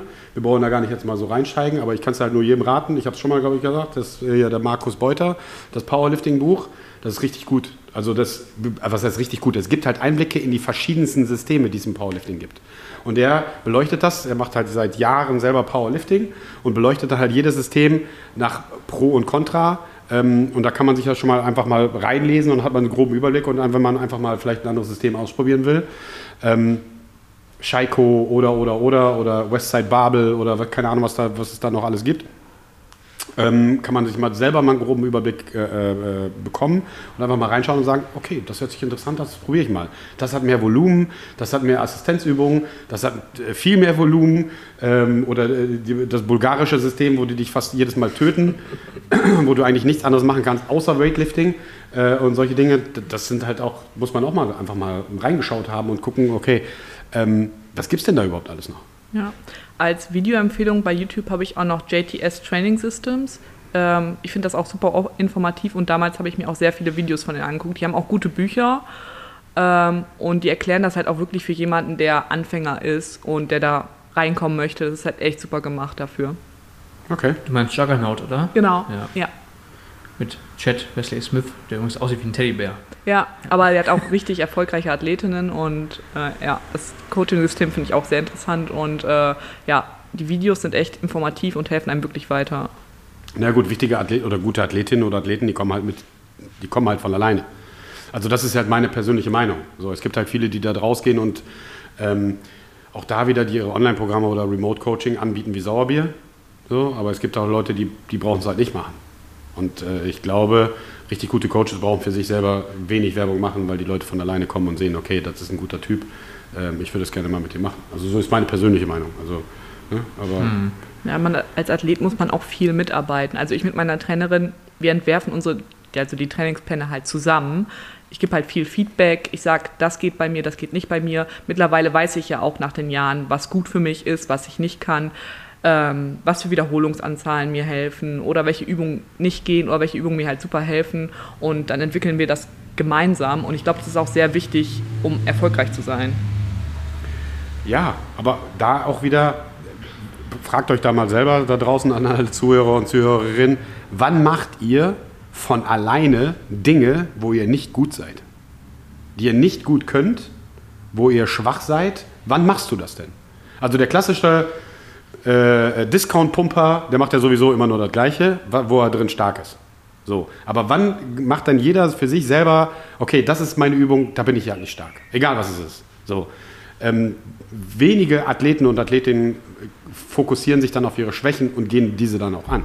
Von alleine meine ich jetzt so, ne? Ja. Aber ein Coach sagt dann schon, ah, okay, Julia, du sagst jetzt hier selber, das ist deine Schwäche, dann gucken wir mal, im nächsten Trainingsprogramm versuchen wir das mal vielleicht ein bisschen zu forci- forcieren, gucken wir mal, okay, wo geht da die Reise hin, ähm, bleibt der Status so, können wir das ein bisschen pushen, etc., etc., solche Dinge sind dann natürlich meiner Meinung nach halt auch ganz wichtig. Und die wenigsten machen es halt. So, keine Ahnung, äh, bei, bei den Crossfittern, ich kann kein Double anders, dann mache ich halt zwei Wochen Double anders, so als Beispiel. Ne? Und beim, beim Weightlifting halt genauso. Oder ähm, beim Weightlifting fällt mir halt ein, keine Ahnung, die Brücke, die du machst auf der Bank. So, arbeitest du daran? So, arbeitest du da äh, äh, regelmäßig dran? Äh, machst du deine Dehnübungen? Machst du deine Dehnübungen für den Rücken? Äh, was für Assistentübungen machst du, dass du noch mehr in diesen, in diesen, in diesen Curve, ne, wie heißt das? Brücke? Ja, die Brücke ist doch die Brücke, ne? Ja. Ja, Brück, einfach Brücke? Oder Brücke, oder? Brücke Ja. ist- Ja, Brücke. Was ist denn der englische Begriff, Begriff dafür? Ähm, Bridge? Arch. Arch, genau, Arch, ja. Genau, siehst du, da sind ja. wir wieder da, ne? Ja, genau. äh, äh, sind wir wie bei, beim Arch, Brücke, wie auch immer. So, arbeitest du da dran, arbeitest du nicht da dran? Und das sind ja auch so, so, so, so das sind ja Nuancen. So, das ist ja ein Unterschied, ob du die Brücke jetzt mit, mit 5 cm höher oder tiefer machst. Das ist ja, wie tief oder wie hoch muss ich die Bar dann drücken oder wie tief muss ich die lassen. So, und das ist dann natürlich ein immenser Bereich. Aber so Kleinigkeiten, äh, ne, wo ist meine Fußstellung, wo greife ich die, äh, die Bar, greife ich sie zu breit, greife ich sie äh, enger und solche Dinge, das ist dann halt immer ganz wichtig. Ne? Ja. arbeite ich damit mit, mit, ab und zu auch mal mit, mit Fat Grips oder mach mal so einen Strongman-Sonntag mit, einfach mal den Körper einfach mal ein bisschen anders zu stressen. Das sind so wichtige Dinge, die ich wichtig finde. Ne? Klar, macht jeder das anders, aber finde ich schon. Glaubt ihr denn, dass ein Coach wirklich notwendig ist? Also jetzt, Safe, hundertprozentig. Es kommt drauf an, was deine Ziele sind. Also wenn du halt wirklich nur so nebenbei ein bisschen Sport machen möchtest, ich glaube nicht, dass du einen Coach brauchst dafür. Aber wenn du halt wirklich auf Wettkampfebene möchtest, denke ich schon, dass ein Coach notwendig ist dafür. Vor allem, wenn du halt anfängst und da reinkommen möchtest. ja, das sind so Fragen, die ich mir öfter mal stelle. Also für mich, ist ein, für mich ist ein Coach hundertprozentig notwendig. Also ich denke, wenn du die, die, die ähm, wie soll ich sagen, wenn du dich objektiv einschätzen kannst und auch das notwendige Wissen mitbringst, dann vielleicht nicht. Aber die Frage ist ja, auf wen trifft das zu? Wer kann sich wirklich objektiv einschätzen? Auch da, die wenigsten Sportler haben ein Körpergefühl. Also gerade Anfänger, wir sehen es ja halt oft in den, in den Kursen, so wenn du Anfänger hast, die wenigsten Leute, die anfangen mit Sport. Ähm, Beispiel Kniebeuge. So. Wenn du Anfänger bist und fängst mit der Kniebeuge an, ist ja egal, wie viel du auf der, auf der Stange hast, ist ja scheißegal. Wenn deine Technik scheiße ist und keiner von außen drauf zuguckt, äh, äh, drauf guckt, wo sind deine Arme, wo ist der Rücken, wie ist die Rückenstellung, wie tief machst du die Kniebeuge, etc., etc., etc., und du das Körpergefühl nicht hast, klar hast du ein YouTube-Video gesehen, ähm, aber dir fehlt halt jemand, der dir sagt, nee, du musst jetzt tiefer mit dem Po, du musst äh, das, die Fußstellung anders machen, du musst die Bar ein bisschen tiefer lassen, High Bar, Low Bar. Äh, äh, und das meiner Meinung nach, ob es jetzt ein Coach ist oder ein guter Freund oder jemand, dein Trainingsbuddy, ist ja nochmal eine andere Frage. Muss es ein Coach sein oder hilft dann auch ein Trainingsbuddy, der ein bisschen Erfahrung hat? Das hilft sicherlich auch schon. Aber das sind halt so kleine Dinge. Ja. So, und wenn du anfängst als Anfängerin, oh ja, ja, 100 Kilo Kniebeugen mache ich hier und die, die Technik ist eine Katastrophe, dann wirst du bei den Kniebeugen keinen Spaß haben, weil der Rücken fängt dann irgendwann mal zu, zu Stress zu machen äh, oder du verletzt dich, zerrst dir den Schenkel, Wade, was auch immer. Und dann fangen die ersten Verletzungen an und dann äh, verlierst du auch vermutlich schnell die Lust. Also deswegen bin ich der festen Überzeugung, nicht weil wir ein Gym haben und viele Coaches hier haben und weil ich so, ne, sondern das ist, das glaube ich halt. Nee, ich verstehe den Punkt. So, und was ich anfangs auch schon sagte, wenn du einmal die Technik versaut hast, die neue Technik zu lernen, dauert dann ja auch schon wieder. Das, das alte, falsche, die falschen Bewegungsmuster aus dem Körper rauszukriegen, das musst du ja wissen als Sportwissenschaftler. Ich glaube, da brauchst du mindestens 3000 Wiederholungen, um so eine, so eine wieder, äh, so etwas falsch Programmiertes im Kopf wieder rauszukriegen. Ja. Also die Zahl ist sehr, sehr hoch von, von den Raps, die du brauchst, um ähm, sowas wieder rauszukommen aus dem, aus dem Kopf. Kann ich Ich jetzt weiß- gerade so nicht sagen. Sorry, Julia, was wolltest du sagen oder fragen? Ähm, ich glaube, deswegen trauen sich auch vielleicht viele Frauen nicht, das zu machen. Weil ich habe jetzt zum Beispiel im Lockdown viel mit meiner Schwester auch trainiert. Die hat vorher keinen Sport in der Richtung gemacht. Äh, und sie hat sich einfach nicht getraut, so ins Fitnessstudio zu gehen. Ähm, und ja, bei ihr war es auch so, wir haben angefangen und sie konnte die Knie gar nicht auseinander machen beim Kniebeugen. Und mittlerweile läuft es halt wirklich gut. Und ich glaube, deswegen sind auch viele Frauen viel an den Maschinen und sowas gebunden, weil da kannst du halt weniger falsch machen ähm, und gehen halt nicht in den Freihandelbereich, weil so eine Kniebeuge ist halt schon ein bisschen komplexer. Ja, aber äh, das ist ja auch immer so ein bisschen getrieben. Ähm, in den Discount-Fitnessstudios findest du halt wenig gute Coaches. Ja, das stimmt. Das, was die mit den Anfängern als, am Anfang machen, die packen die in die Maschinen. Warum packen die in die Maschinen? Die gehen dir nicht auf den Sack, die können nicht viel verkehrt machen, aber der Progress ist auch mal von Arsch. So, dann sitzen die jahrelang in den Maschinen. So, das ist ja genau der, der, der, der ein gutes Beispiel für mich ist halt immer der, ähm, wie heißt denn das Ding, die Maschine, wo du da drin sitzt und für die, ähm, Good Girl, Bad Girl? ja, ja, Good Girl, Bad Girl. So, ganz ehrlich, im Leben würde ich da keine Frau reinsitzen. Also wenn du keine Stripperin bist oder Stripper, brauchst du diese Maschine nicht. Weil mach einfach Kniebeugen. Oder weißt du, wenn ich das sehe, so äh, ähm, Kniebeugen an der Smith Machine, so, äh, warum? So, warum? Weil es kann nichts passieren. Aber die Technik sieht scheiße aus und genau mit dieser Technik gehst du dann in eine freie Stange und verkackst dann. Und dann macht es halt keinen Spaß. Ja. So, oder Leute, der, der Klassiker, äh, ich kann keine schwere Kniebeugen machen, ich mache aber 500 Kilo auf der Beinpresse. Ich habe sonst Knieschmerzen. Ja, ich habe sonst Knieschmerzen. Das ist das beste Argument, was ich immer im Leben gehört habe. Nee, Kniebeugen kann ich nicht, aber 500 Kilo Beinpresse, das geht schon klar. So, weißt du, das, sind, das sind solche Sachen, wo du denkst, äh, nein. Und auch, auch hier, so, wir versuchen ja die Leute an die Hand zu nehmen, wir stellen den anderen Leuten vor und hier merkst du, glaube ich, relativ fix, also so ist mein, zumindest mein Gefühl, dass du dich halt auch traust, andere Leute anzusprechen und zu fragen. Ja. So, also hier ist es nicht so anonym und du fragst dann halt schon die Leute und wenn du siehst, okay, hier, keine Ahnung was, Lukas und die KDK-Jungs, äh, wenn die da mit 180, 200, 250 Kilo da arbeiten, okay, der hat das schon mal gemacht. Ich spreche die jetzt einfach mal an äh, und, und die helfen mir dann auch. Und die sagen nicht, nee, komm, hau ab, äh, ich habe jetzt keine Zeit für dich, sondern die helfen dann halt auch. Oder die Coaches helfen dann auch und gucken mal. Und, und solche Dinge sind, finde ich, halt immens wichtig. Und deswegen finde ich, ist es schon fast, jemand mit Erfahrung an deiner Seite zu haben, ob sein Coach ist oder deine Trainingsbuddy, ist schon, schon immens wichtig. Damit es auch was Langfristiges wird. Weil ich glaube, dann verlierst du halt sonst schnell die Lust, weil du kaputt gehst, das, du verletzt dich oder, oder, oder. Oder nicht? Ja, bin ich bei dir. Und was sagst du, Julia? Lange Ausführung. Also ich finde auch, also es geht ja auch darum, Spaß zu haben. Und wenn du wen an deiner Seite hast, ich finde, es macht halt nochmal mehr Spaß, wen, mit wem das so zu teilen, die Leidenschaft. Und das macht auch viel aus in dem Sport. Ja, definitiv. Allerwichtigste, einen richtigen guten Trainingsbuddy, der, der dich pusht, äh, dich auch mal vom, vom, vom Schweinehund abhält und äh, äh, mit dem du halt immer wieder durch dick und dünn im Training gehen kannst. Das ist auf jeden Fall.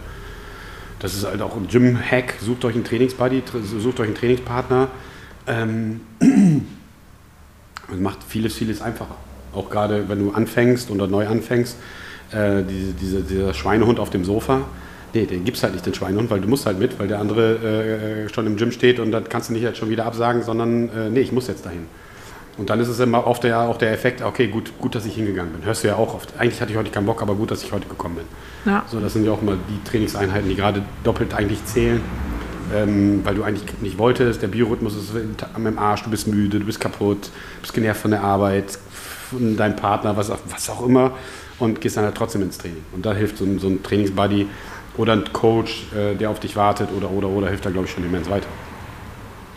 Um jetzt mal wieder direkt auf Julia zurückzukommen. Haben wir einen kleinen Schwenk gemacht. Äh, was würdest du sagen, was waren deine besten Momente bisher im Powerlifting? Ähm, also, ich würde sagen, meine erste DM fand ich schon sehr gut. Ich war da von den Gewichten her noch nicht so stark, aber schon die erste DM mitmachen und Bronze gewinnen, das war für mich halt super motivierend und das hat mich halt auch angetrieben, halt besser zu werden und weiterzumachen. Ähm, und dann bei der zweiten DM wusste ich schon, ja, ich habe zugelegt, ich habe, glaube ich, 60 Kilo in den paar Monaten aufs Total gepackt, was halt schon sehr, sehr viel ist, wenn man vorher bei 300 war, das ist halt ja schon 20 Prozent mehr drauf. Ähm, dass ich halt dann äh, sogar noch Silber äh, erreichen konnte. Ähm, das war halt so die zwei besten Momente. Und ähm, jetzt bei der letzten NDM 2019 ähm, endlich drei rote Scheiben beim Kreuzheben. Das war auch so ein langes Ziel von mir und dann endlich die 175 geschafft. Das war auch so, dass so ein Stein vom Herzen gefallen, endlich erreicht. Hm. Das, was ich wollte, genau. Das war auch. Und mal andersrum gefragt, die schlimmsten Momente? Ähm, ja, bei meinem zweiten Wettkampf ähm, im Bankdrücken, die LM, den ersten Versuch nicht geschafft. Also mein zweiter Wettkampf gleich und schon den ersten Versuch nicht geschafft. Das war schon so, scheiße, jetzt schaffe ich gar keinen Versuch, Bomb out. Und es ist halt schon so, ja, okay. Ähm, und äh, dann habe ich ja trotzdem den zweiten und dritten noch geschafft, deswegen war es dann okay. Aber so den ersten Versuch nicht schaffen, ist schon hart, finde ich. Und vor allem, wenn man gerade Anfänger ist. Ne? Man ist super nervös, aber daran liegt es dann auch. Es ist nicht die fehlende Kraft, sondern halt die Nervosität, die dann halt damit gespielt hat. Ähm, hast du schon mal den ersten Versuch nicht geschafft? Ersten Versuch? Ja, doch. Ähm, boah. das war so Last-Minute-Qualifikation für die Deutsche Meisterschaft 2019. Da bin ich mit Arthur und Nora zu dritt in so einem Bulli mit äh, Arthurs Cousine, die aus irgendwelchem Grund da war, ich weiß nicht warum. Fünf Stunden runtergefahren nach Baden-Württemberg, nur für eine Quali. Und nur für mich damals übrigens. Ähm, das war, glaube ich, der erste Versuch Bankdrücken. Da war der Arsch oben. Deswegen dann zwei rote Lichter. Ja. Aber danach eigentlich alles safe. Ja, bisher den ersten Versuch mal reingebracht. Aber macht man dann, also du hast ja drei Versuche pro, pro Übung. Da machst du halt schon so ein, so ein Wohlfühlgewicht, oder? Kommt doch an, wie du drauf bist. Ja, ja ich meine, kommt drauf an, wie du drauf bist oder dein Trainer, was er dir halt auf die Bahn nimmt. Aber gerade um das zu vermeiden, wäre jetzt mein, eher, mein Ansatz eher, dass du sagst, okay, du wählst ein Gewicht, klar, was challenging ist, dass du, dass, dass du halt ein bisschen mehr, äh, dass du schon bewegen musst und dich anstrengen musst, aber eher schon so ein Gewicht, wo du sagst, okay, das, das kann der. So, du gehst ja nicht gleich mit dem ersten Versuch raus und sagst, wir versuchen jetzt einfach hier mal ein PR. Äh, so durchgeknallt ist ja keiner, oder doch? Ich weiß nicht, ich glaube, im Equip Powerlifting ist es noch ein bisschen anders. Ja. Aber im Raw Powerlifting sagt man so, der erste Versuch, du solltest drei Wiederholungen da an einem schlechten Tag auch damit schaffen. Das ist ja. so dein erster Versuch eigentlich. Okay. Äh, das ist ungefähr so 90 Prozent von deinem One-Rap-Max, also was du dir ja. vorstellst. Und eigentlich sollte der safe sein. Ja, deswegen ja. meine ich ja. Das ist ja so, das meine ich so als Wohlfühlgewicht, wo du sagst, okay, ich kann das machen, genau das. Nervosität sein lassen, äh, äh, sacken lassen, ähm, rauskommen, einfach mal Gewicht bewegen, einfach so für, fürs Reinkommen, also für das Gefühl, reinzukommen in den Wettkampf, so glaube ich eher schon. Ne? Und dann eher dann der zweite oder dritte Versuch, wo du sagst, okay, zweite war ja auch gut und den dritten riskieren wir jetzt einfach mal. Kannst du mal gucken, was geht, ja. Ja.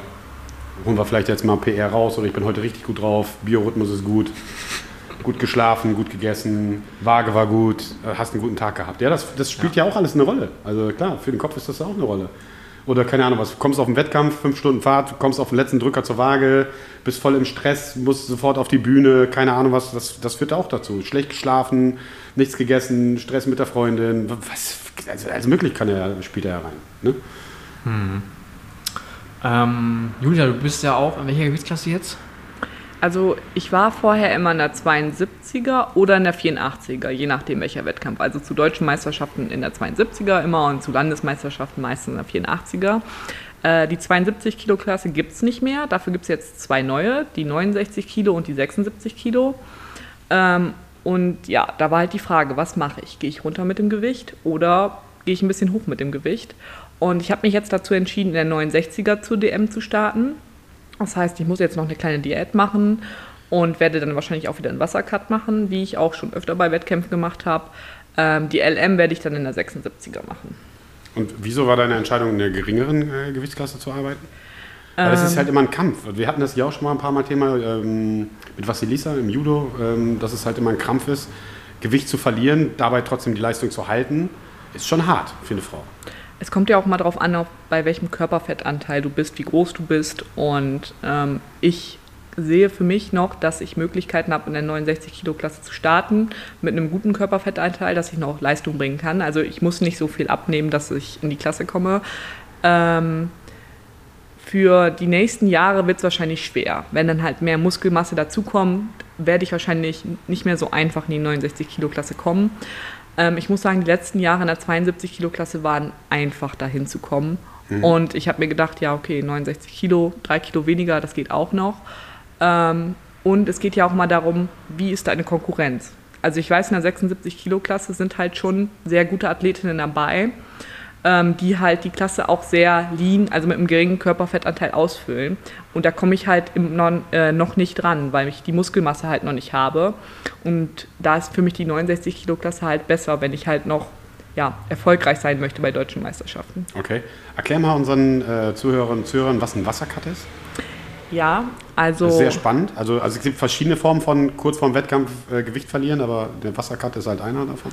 Genau, also ich mache es immer so, eine Woche vom Wettkampf gucke ich, wie schwer bin ich. Meistens ist es so anderthalb bis zwei Kilo über der Gewichtsklasse. Ähm, und da kannst du ja kein Fett mehr verlieren. Das ist ja nicht möglich innerhalb einer Woche. Ähm, und um auf dein Gewicht zu kommen, musst du halt deinem Körper dann Wasser entnehmen. Und da gibt es halt, wie gesagt, verschiedene Möglichkeiten. Entweder schwitzen, viele machen Saunagänge äh, oder heiße Bäder kurz vorm Wettkampf. Ich mache es persönlich so, ich lade erst Wasser die ersten Tage. Also ich trinke dann zwischen 6 bis 8 Liter. Ähm, fünf Tage vorher fange ich an mit dem Wasserladen. Ähm, Sechs Liter. Genau. Und dann heißt das auch alle fünf Minuten pinkeln gehen? Ja, also man muss halt sehr oft auf Toilette. Ich habe zum Glück einen Bürojob, da ist das möglich. äh, ich glaube, in anderen Jobs wäre das halt eher schwierig. Ähm, genau, dann lädt man Wasser und gleichzeitig ähm, werden die Kohlenhydrate weniger, weil Kohlenhydrate binden ja Wasser im Körper. Ähm, und ich nehme dann immer von Tag zu Tag hin zum Wettkampf immer weniger Kohlenhydrate, bis ich vorm Wettkampf nur noch so 20 Gramm Kohlenhydrate am Tag esse. Ähm, das Nahrungsvolumen wird weniger ähm, das heißt, ich esse nur noch Sachen wie Nüsse, Eier und sowas, damit ich halt wenig Volumen im Körper habe, kein mhm. Gemüse mehr. Ähm, genau, und äh, dann hört man einen Tag vorm Wettkampf, meistens so 24 Stunden, auf mit dem Trinken. Mhm. Ähm, genau, und dann hat der gar Körper. Ja, genau, gar nichts trinken. Ab und zu mal so ein paar Schlücke sind okay. Äh, aber der Körper hat sich halt daran gewöhnt, dass man viel trinkt, dass man viel auf Toilette geht und dadurch ähm, pinkelt man halt den Tag noch weiter Wasser aus, sodass mhm. du halt noch weniger Wasser im Körper hast. Und bei mir ist es meistens so gewesen, dass ich ähm, abends vor dem Wettkampf schon mein Gewicht hatte. Das heißt, ich hatte keinen Stress. Das heißt, ich konnte morgens dann ein bisschen trinken, ein bisschen essen, dass es halt perfekt war mit der Waage. Mhm. Viele haben das nicht. Die müssen dann halt bis zum Wettkampf aushalten, kein Wasser trinken, nichts essen. Und dann nach der Waage muss man halt direkt äh, Elektrolyte nehmen, ähm, viel trinken, was essen. Viel essen, Carbs, Nudeln. Genau, aber auch nicht zu viel, weil man darf ja auch nicht zu voll dann sein beim Wettkampf, dass einem schlecht wird. Ja. Also muss das halt schon gut timen. Also ein Wassercut ist halt nicht für jeden was. Und vor allem für Frauen ist es halt auch schwierig, mit dem Zyklus das mhm. hinzubekommen. Ich hatte nämlich auch schon mal einen Wassercut, der nicht gut gelaufen ist, weil ich halt in meinem Zyklus äh, in einer Phase war, wo man halt sehr viel Wasser gesammelt hat als mhm. Frau. Ähm, ich nehme die Pille und kann das halt sehr gut kontrollieren. Das heißt, ich weiß, wann die deutsche Meisterschaft ist und kann dahin ein paar Monate vorher das so passend machen mit der Pille, das die durchnehmen passt. und mhm. sowas, damit es halt genau in der Phase ist, ähm, dass ich halt gut Wasser verliere. Ja klar, das ist natürlich auch immer ein Thema. Äh, bei Frauen sicherlich. Und dann Wassercut, aber es gibt halt die wildesten Wassercuts. Ne? Ich habe schon gesehen, Boxer heiß gebadet und dann haben sie den komplett in Zellophanfolie eingewickelt oder Boxer haben auch gerne diese, kennt, kennt ihr diese Schweißanzüge? Mhm. Habt ihr schon mal ausprobiert? Nee. Ich war kurz davor, mal einen zu kaufen. In Amerika äh, stand ich in so, einem Box, in so einer Boxabteilung, da wollte ich so einen Fettanzug einfach mal äh, ausprobieren und äh, teilen. Aber dann fand ich den Gedanken so ekelhaft, habe ich dann nicht gemacht. Aber müssen wir einfach mal ausprobieren. So ein, so, ein, so ein Schweißanzug und dann damit irgendwie ein paar Runden aufs, aufs Airbike oder ein paar Runden laufen oder so. Ich glaube, das ist auch nochmal richtig krass. Ja, bei mir ist es halt so, ich weiß, wenn ich schwitze, also Saunagänge und so tun mir nicht gut für einen Wassercut, ähm, weil ich halt sowieso generell nicht viel schwitze und dann zwinge ich halt meinen Körper dazu und das ist halt nicht gut. Deswegen mache ich das nicht. Aber viele machen das dann halt noch zusätzlich zu dem, was ich halt genannt hatte. Und das ist halt schon krass dann. Aber es kommt auch mal drauf an, wann ist deine Waage. Es gibt ja auch Wettkämpfe, da ist 24 Stunden vorher die Waage. Da kann man halt viel extremer gehen, als wenn die zwei Stunden vorher ist, die Ja, Waage. natürlich. Also im Idealfall ist es halt so früh wie möglich. Also für alle, äh, das ist halt dein offizielles Kampfgewicht und danach kannst du halt noch mal essen, trinken, schlafen. Und je früher der ist oder wenn die in 24 Stunden vorher oder den Abend vorher, ideal. So, dann musst du bis ide- vorher kannst du dann komplett Gas geben, hast aber noch die Nacht zum Regenerieren, du hast genug Zeit noch zu laden, du hast genug Zeit zu schlafen, essen, trinken und so. Das ist natürlich dann im Idealfall. Zwei Stunden vorher muss ja die Hölle sein. Wobei wir haben BVDK ja immer zwei Stunden, meine ich. Genau. Es sei denn, du bist in der zweiten Gruppe, dann hast du vielleicht eine halbe Stunde mehr. Ja. Okay. Gut, dann bist du auch nur über zweieinhalb Stunden. Und äh, letztes Mal bei der DM war es so, es gab eine Wiegeliste. Und wenn du Pech hast, Ja. bist du der Letzte auf der Waage und hast dann noch eine halbe Stunde, um zu essen oder so. Das ist schon, äh, ja, tricky manchmal. Also Wiegeliste verstehe ich auch nicht, aber ich meine, wer zuerst kommen, all zuerst, oder? Ja, eigentlich ja. Insofern, Ja, also vor allem wenn du einen großen Wettkampf hast, dann ist das halt so ein bisschen das Nadelöhr. Ne? Je, Ja. nachdem, je nachdem, wie der Schedule ist, wie das getaktet ist, ist das genau das Nadelöhr, das Wiegen. Ne? Du musst ja Frauen, Männerwaage, da muss ja ein äh, äh, offizieller Schiedsrichter muss dabei sein oder ein offizieller vom Verein oder wie ist das? Ich glaube, es müssen zwei Leute da sein. Zwei offizielle. Also, du bist, äh, Also man muss. Kampf, ja genau, also ich bin ja auch Kampfrichter und ich mache auch ganz oft die Waage. Ähm, ich glaube, ein Offizieller muss dabei sein Okay. und einer, der halt die Sachen dann notiert und sowas. Okay. Ich glaube mindestens zwei. Es sind manchmal auch drei. Äh, genau. Und dann gibt es natürlich solche Leute, die nackt auf die Waage gehen, weil jedes Gramm dann zählt. Hat was Ja. hat, Manchmal sitzt man da wirklich im Raum, man guckt da hin und plötzlich ziehen sie sich aus ohne Vorwarnung und ja, Ja, Lisa hat uns das erzählt. Also ich, ich kannte nur Arthur, der hat mir davon erzählt. Ich war noch nicht ja der macht das Wiegen. auch immer ohne Ja, Vorwarnung. Genau. jedes Gramm zählt. Ja. Je- Jedes Gramm zählt, dann steht er dann nackt im Raum. Aber Lisa hat mir erzählt, bei den Judokas ist es halt auch nicht ungewöhnlich. Und was ich auch witzig fand, ähm, sie hatte dann auch ähm, Wettkampfunterwäsche. Ne, hat sie doch erzählt hier im, im Podcast, dass sie auch Wettkampfunterwäsche hat, ihre Glücksunterwäsche. Fand ich auch irgendwie äh, äh, witzig. Äh, aber so hat halt jeder seine Rituale oder seine bestimmten Sachen, an die er festhält und die er braucht, um äh, ähm, erfolgreich ähm, seinen, seinen Wettkampf da abzuliefern. Wie geht's dir in meinem Watercut? Merkst du, dass es dich psychisch mitnimmt oder dass du fertiger bist als sonst? Also stresst es dich oder eher entspannt? Also sagen wir es mal so, ich würde halt lieber den äh, Watercut machen, als nochmal irgendwie vier, fünf, sechs Wochen Diät. Also ähm, ich finde es nicht so schlimm, aber ich kenne halt auch Frauen, die haben das mal gemacht und würden es nie wieder machen.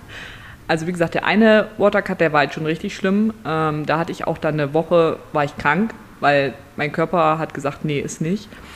Aber sonst hatte ich bisher immer gute Erfahrungen und ähm, ja, es ist halt so, du hast ein bisschen Hunger, der Durst und sowas, aber wie gesagt, lieber die paar Tage ein bisschen extremer, als wenn du halt noch wochenlang Diät dranhängen musst. Und Leistungsverlust? Hast du da was gespürt? Also eigentlich waren die Wettkämpfe, die ich mit Watercut gemacht habe, besser als die ohne, muss ich sagen. Na gut, da ist ja der Fokus darauf wirklich, dass du Wasser cuttest, also da ist, dass du die drei Kilo, die du ja wahrscheinlich auch mit Wa Wasser noch cutten kannst, als wenn du 5, 6, 7 Kilos machen musst und da hilft Wasser dir jetzt auch nicht weiter. Da musst Ja. du halt wirklich an Gewicht dran, äh, strenge Diät oder gar nichts oder was auch immer dann für komische Sachen dann aber rauskommen und ich denke mal, sobald du Muskulatur verlierst, weil du ne, kannst es ja nicht so hundertprozentig dann steuern, ähm, dann wirst du auch Leistung nach. Da wird die Leistung auch gerade im KDK, wo es, äh, äh, keine Ahnung, ist jetzt keine Kampfsport wie bei, bei, bei Lisa nochmal zum Judo zurückzukommen oder, oder, oder. Ähm, dann hast du ja nochmal was ganz anderes an, ein ganz anderes Thema. Ja, auf jeden Fall. Also, ich würde das nicht direkt empfehlen, ich habe es mal gemacht. Ich finde es echt scheiße, muss ich sagen. Ja, ich finde, als Mann kann's, kann man es eigentlich eher noch machen wie als Frau. Wie gesagt, mit dem Zyklus und so ist es schon Ja. nicht ungefährlich, das zu machen. Ähm, und ich würde es halt auch nicht empfehlen, weil es ist halt schon sehr extrem. Ähm, aber wie gesagt, ich nehme es in Kauf und ich mache halt auch nichts Extremes mit den anderthalb bis zwei Kilo. Ich war noch nie Hm. darüber. Es gibt halt auch welche, die über drei Kilo machen und das wäre halt schon, das ist schon gefährlich das ist auch für den ja. Körper. Ich habe auch schon welche gesehen, die im Krankenhaus gelandet sind deswegen. Also nochmal, auch gerade, also ich, ich halte da gar nichts von, deswegen neue Gewichtsklassen muss man immer gucken, wo, wo die Reise dann hingeht. Ähm, aber ich finde gerade bei, bei Frauen und bei jungen Frauen diese, diese, dieses Up und Down, diese, diese, diese, diese Jojo-Geschichten im Gewicht nur für, für den Wettkampf, das ist schon gefährlich. So. Ähm, das, ne, das kann im Krankenhaus landen, aber so Langzeitschäden, äh, äh, gut, du, du kannst gut damit umgehen, aber wie du es schon sagst, wenn du als Frau damit nicht umgehen kannst, wenn andere Faktoren da noch mit reinspielen, bei jungen Frauen finde ich es halt super gefährlich. Deswegen ähm, müsste man da vielleicht mal schauen, ähm, das Umdenken da oder so, das ist dann halt echt schon hart. Also Julia. ich würde es halt auch nicht empfehlen. Also Ja. li- lieber dann eine Gewichtsklasse hoch, vor allem wenn es die ersten Wettkämpfe sind oder sowas. Da sind, fangen ja die Frauen schon an, ja, ich muss jetzt Wasser verlieren, ich möchte in die geringe Gewichtsklasse und ich würde sagen, nein, starte einfach in der Gewichtsklasse, wo du bist. Und wenn du dann irgendwie bei deutschen Meisterschaften um Platz 1 oder so mitspielst, dann kann man sich halt Gedanken darüber machen. Ja, sehe ich ähnlich.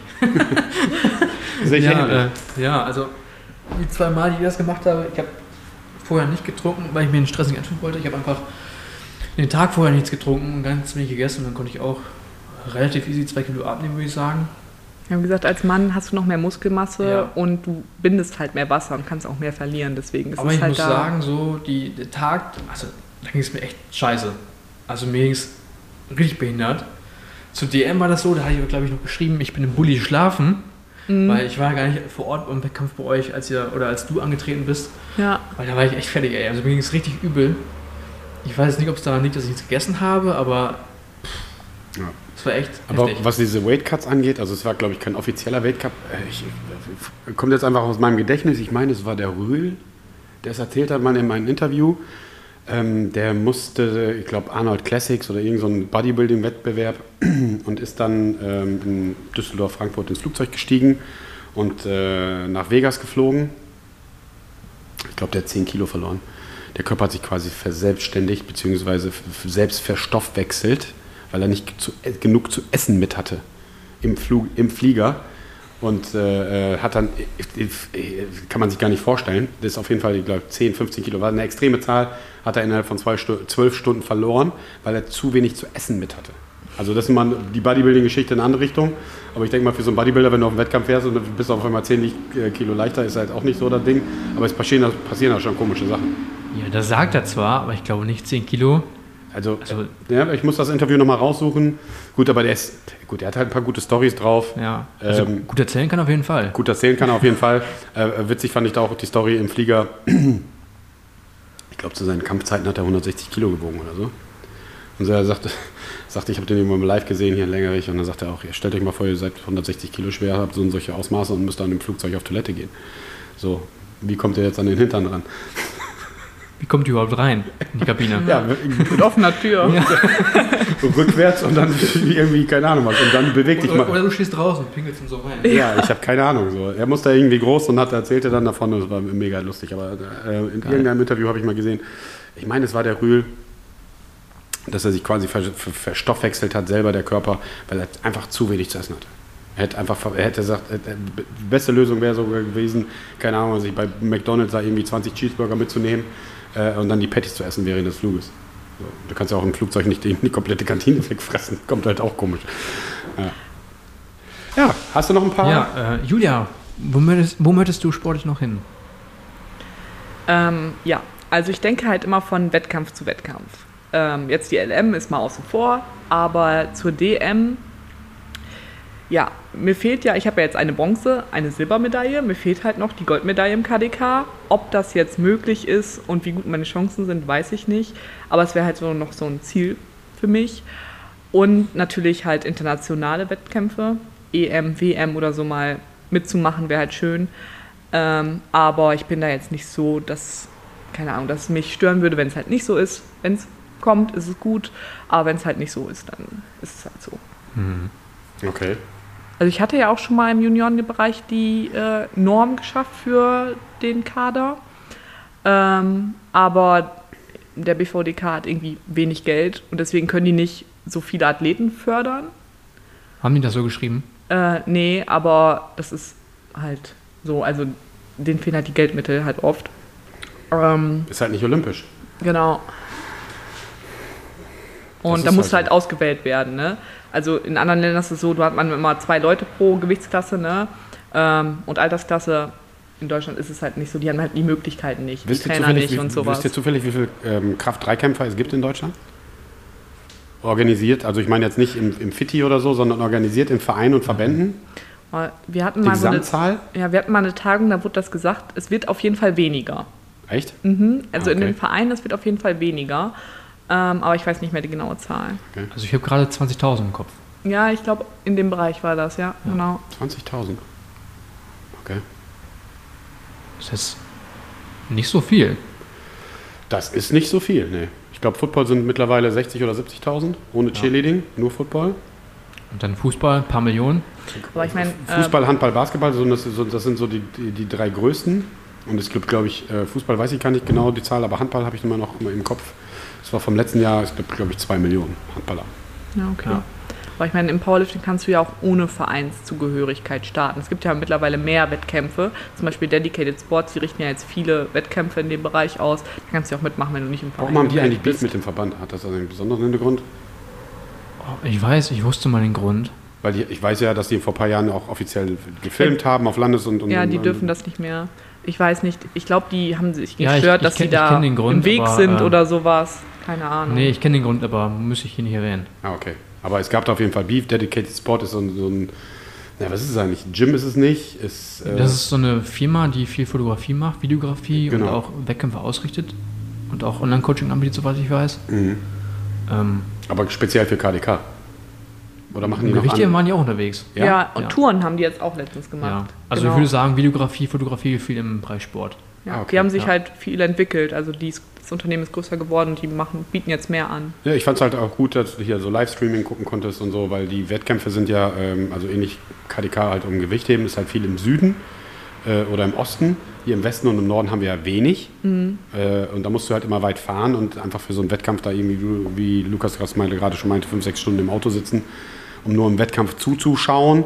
Äh, ist schon schwierig, deswegen finde ich so, so Livestreaming-Geschichten halt immer schon ganz nice. Finde ich immer schon ganz gut. Und das haben die eigentlich Ja. recht gut gemacht. Mich wunderte das dann nur, weil, also ich fand die Qualität halt gut. Muss Ja. halt andere Gründe gehabt haben, irgendwelche politischen Dinge, ähm, warum die es halt nicht mehr machen. Aber das ist halt oft so in Verbandssportarten äh, oder Verbänden, äh, da gibt es halt auch, auch oft mal politische Themen. Aber ich glaube, der BVDK organisiert jetzt auch selbst immer Videostreams und so. Mhm. Die sind auch besser geworden. Vorher war es einfach nur, es lief eine Kamera. Ich glaube, mittlerweile ist es besser geworden und dann kann man auch die zuschauen. Und ich glaube, Dedicated Sports darf nur bei DMs nicht Ja, filmen. okay. Bei der NDM waren die nämlich noch dabei und haben die Fotopakete gemacht. Ah. Und Fotopakete ist, kann, konntest du dann buchen und sagen, hier schießt er jetzt alles für die Julia äh, dann quasi raus und dann. Nee, die machen Fotos von sich aus, einfach von jedem Athleten und Ah, okay. danach kann man, man kann vorbestellen auch, man kann aber danach noch das buchen. Ah, okay. Cool. Genau. Und man kann, ich glaube, Videopakete kann man vorher buchen, dann kriegst du auch noch so professionelle Videos von deinen Lifts und so. Hm, das ist auch geil. Ja. Gerade Und auch nicht so krass teuer.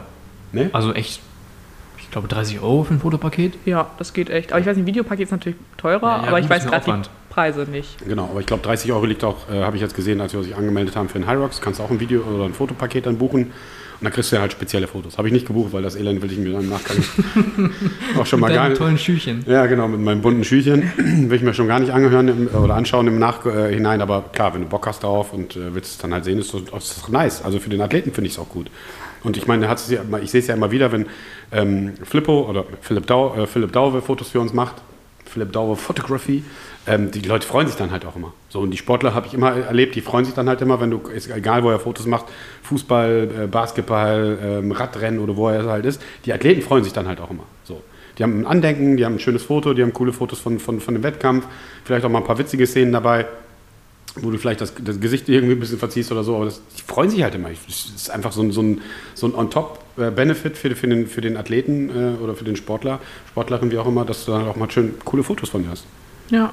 Ja, für, für Insta, Facebook ist ja wichtig. Für deine Enkel. Ja, für deine Enkel, aber erstmal fürs Insta und Social Media Game, sonst hat, hat der Wettkampf ja nicht stattgefunden. Ja, Ja. das stimmt.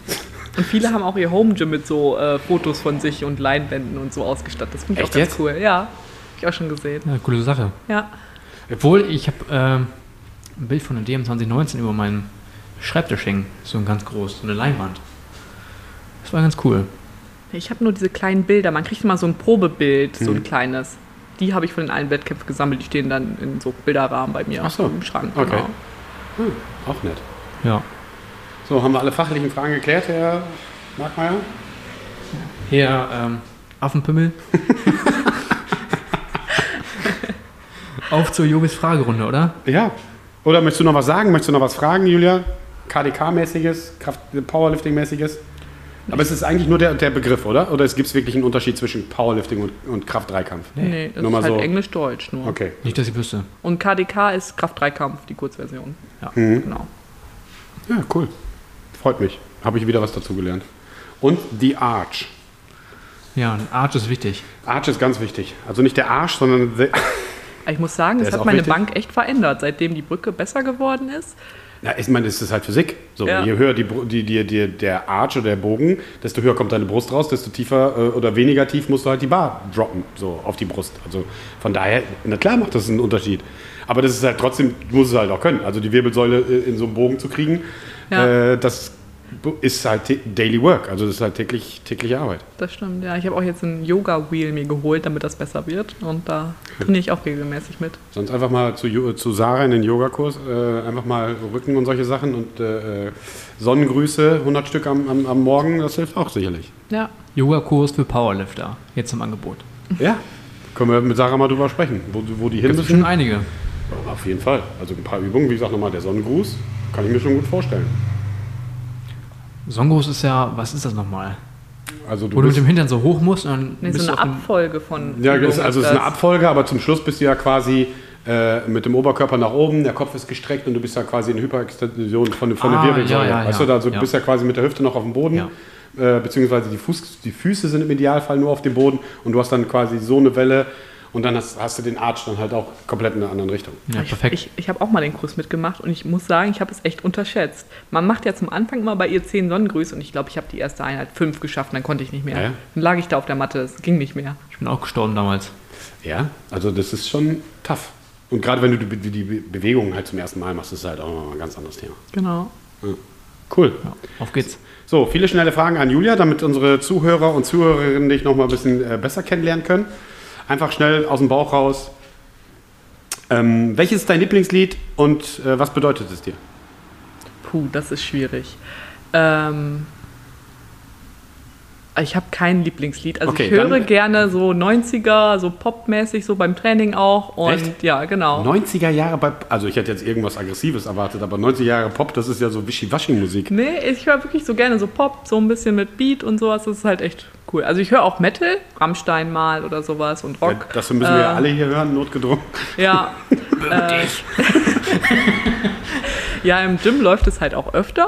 Ähm, ja, aber so zwischendurch mal. Äh, aber eigentlich so Pop-Rock, 90er, das höre ich halt am liebsten. Okay. Aber ich habe kein Lieblingslied. Mit welchen drei Worten würdest du dich selbst beschreiben?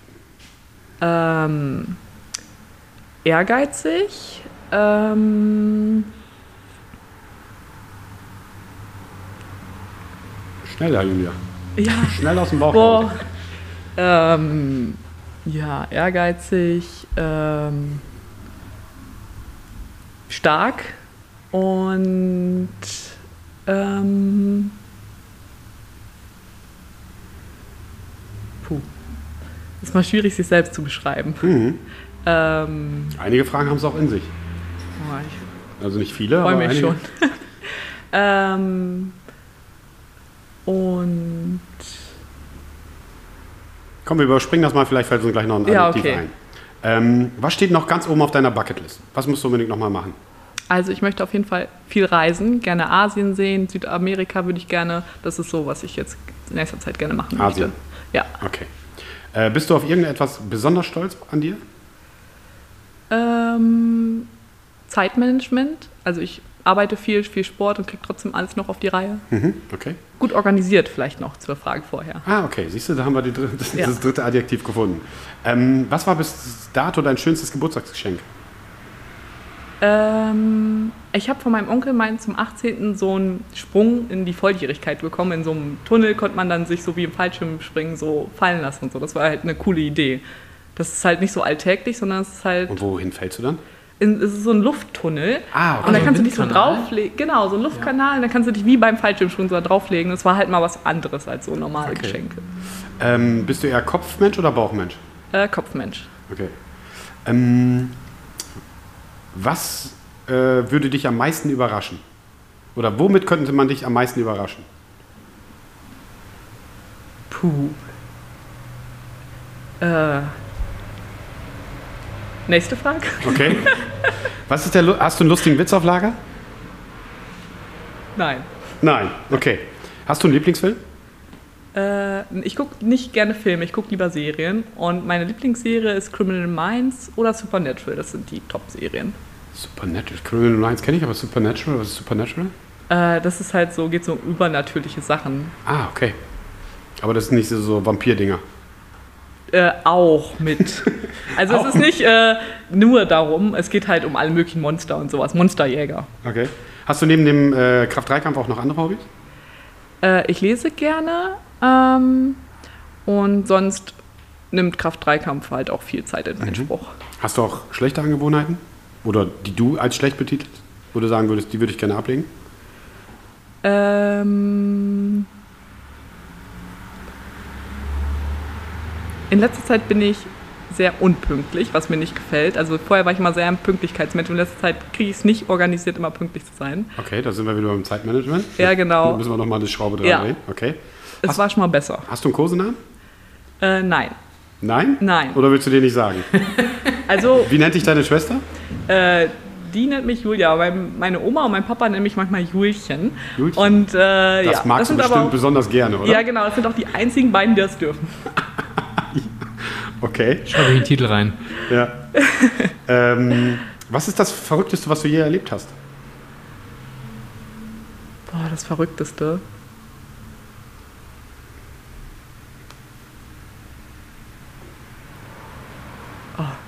Nächste Frage. Nächste Frage. Ähm, kannst du gut kochen? Nein. Also ich kann kochen und sowas, aber äh, es ist halt eher so, ja, Funktionell? fun funktionell für mich. Reis genau. und Hühnchen. Mm, Es ist schon ein bisschen mehr, aber äh, ja, ich koche nicht so gerne. Also wahrscheinlich, wenn ich mir Zeit nehmen würde, dafür würde es besser klappen, aber Mhm. ich mache es halt nicht so gerne. Okay. Hast du Haustiere? Äh, nein, meine Eltern haben einen Hund, Mali, äh, aber ich selber habe keine. Ähm, hast du eine Morgenroutine, wenn du morgens aufstehst? Irgendwas, was du zu, David hat letzte Woche von Stretching erzählt oder gibt es irgendwas nach der Badezimmerzeit, die du dann erledigst? Keine Ahnung was? Also vorher habe ich was immer, jeden Morgen passieren muss? je, vorher habe ich immer 15 Minuten mir Zeit genommen, so Instagram und sowas durchchecken. Das mache ich nicht mehr. Also einfach direkt aufstehen, also Okay. Wecker stellen, auf, also Wecker, ein Wecker, ich nehme auch nicht mehrere, direkt Mhm. aufstehen und dann mich fertig machen. Das ist die Routine. Genau. Lieber Strandurlaub oder Städtefahrt? Äh, Strand. Ähm, was bringt dich am meisten zum Lachen? Ähm, wenn man mich kitzelt, Okay. Füße oder Bauch? äh, Bauch. Okay. Ähm, also wenn du nicht gut kochen kannst, aber was darf in deinem Kühlschrank nicht fehlen? Was muss immer in deinem Kühlschrank sein? Ähm, äh, Magerquark. Magerquark. Aber gut. Ähm, welche Eissorte magst du am liebsten? Äh, Pistazie. Pistazien. Ähm, aber jetzt komme ich nochmal auf Kochen zurück. Was ist das letzte, was du gekocht hast?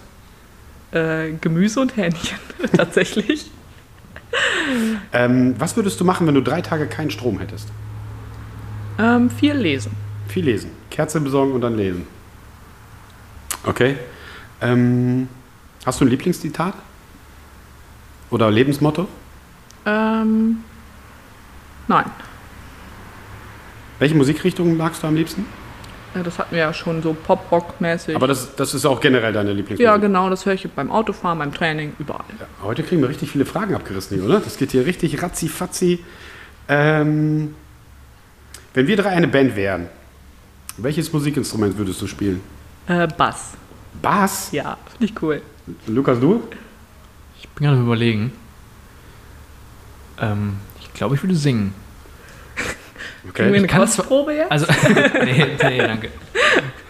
Nächste Woche vielleicht mal schauen. Okay. Und du? Saxophon oder Schlagzeug? Der Schlagzeug fände ich auch, glaube ich, cool. Ja. Oder singen halt. Ich kann auch nicht singen, aber ich singen und performen würde Das ich auch ist halt machen. der, der am meisten Aufmerksamkeit bekommt. ja, Sänger. darum geht es gar nicht, aber ich glaube, dass es, du musst am wenigsten üben, wenn du singen musst. Das wäre, glaube ich, so ein Ding eher, wenn du Git- Gitarre, Wobei, wenn du singen kannst. Also das wäre jetzt so mein... mein ja gut, du mein musst den Text auswendig lernen. Ja, gut, das ist, ist klar. Wenn du auf einem Konzert bist mit 20 Songs oder sagen das- wir mal 15, Aber das passiert halt Superstars auch, dass sie ihre, ihre Texte vergessen. Also, ja gut. die lassen dann das Publikum singen. Ja, singen oder Schlagzeug, das wäre wohl Okay. ganz cool. Äh, Julia, campen oder Hotel? Hotel. Kein Campen. Gehen wir schnell. Ähm, Wenn es bei dir brennen würde, welche drei Gegenstände würdest du aus deiner Wohnung, Haus retten? Ähm, Laptop, äh, Handy. Das dritte weiß ich nicht. Ich habe nicht so viele wertvolle Sachen da. Okay. Ähm, bist du eher Frühaufsteherin oder äh, Morgenmuffel? Äh, Frühaufsteher tatsächlich. Okay. Wenn du die vorletzte Frage, nee, ähm, doch die vorletzte Frage. Äh, wenn du Ärger hast, wie machst du deinem Ärger Luft? Haust du was kaputt? Schreist du? Frisst es in dich rein? Gibt ja so verschiedene. Ich finde, dafür ist ja Krafttraining ganz gut. Da kann man die Energie, die negative, gut auslassen. Echt? Ja. Also wenn du einen richtig beschissenen Tag hast und kommst dann hier ins Gym und äh, lässt dich dann irgendwie zwei Stunden aus, dann geht es dir wieder besser. Ja, ich finde, Training hilft da echt gut. Okay. Ja. Gut, das waren auch viele schnelle Fragen an. Heute waren die wirklich schnell. Ja, ich bin überrascht. Ja, ist krass.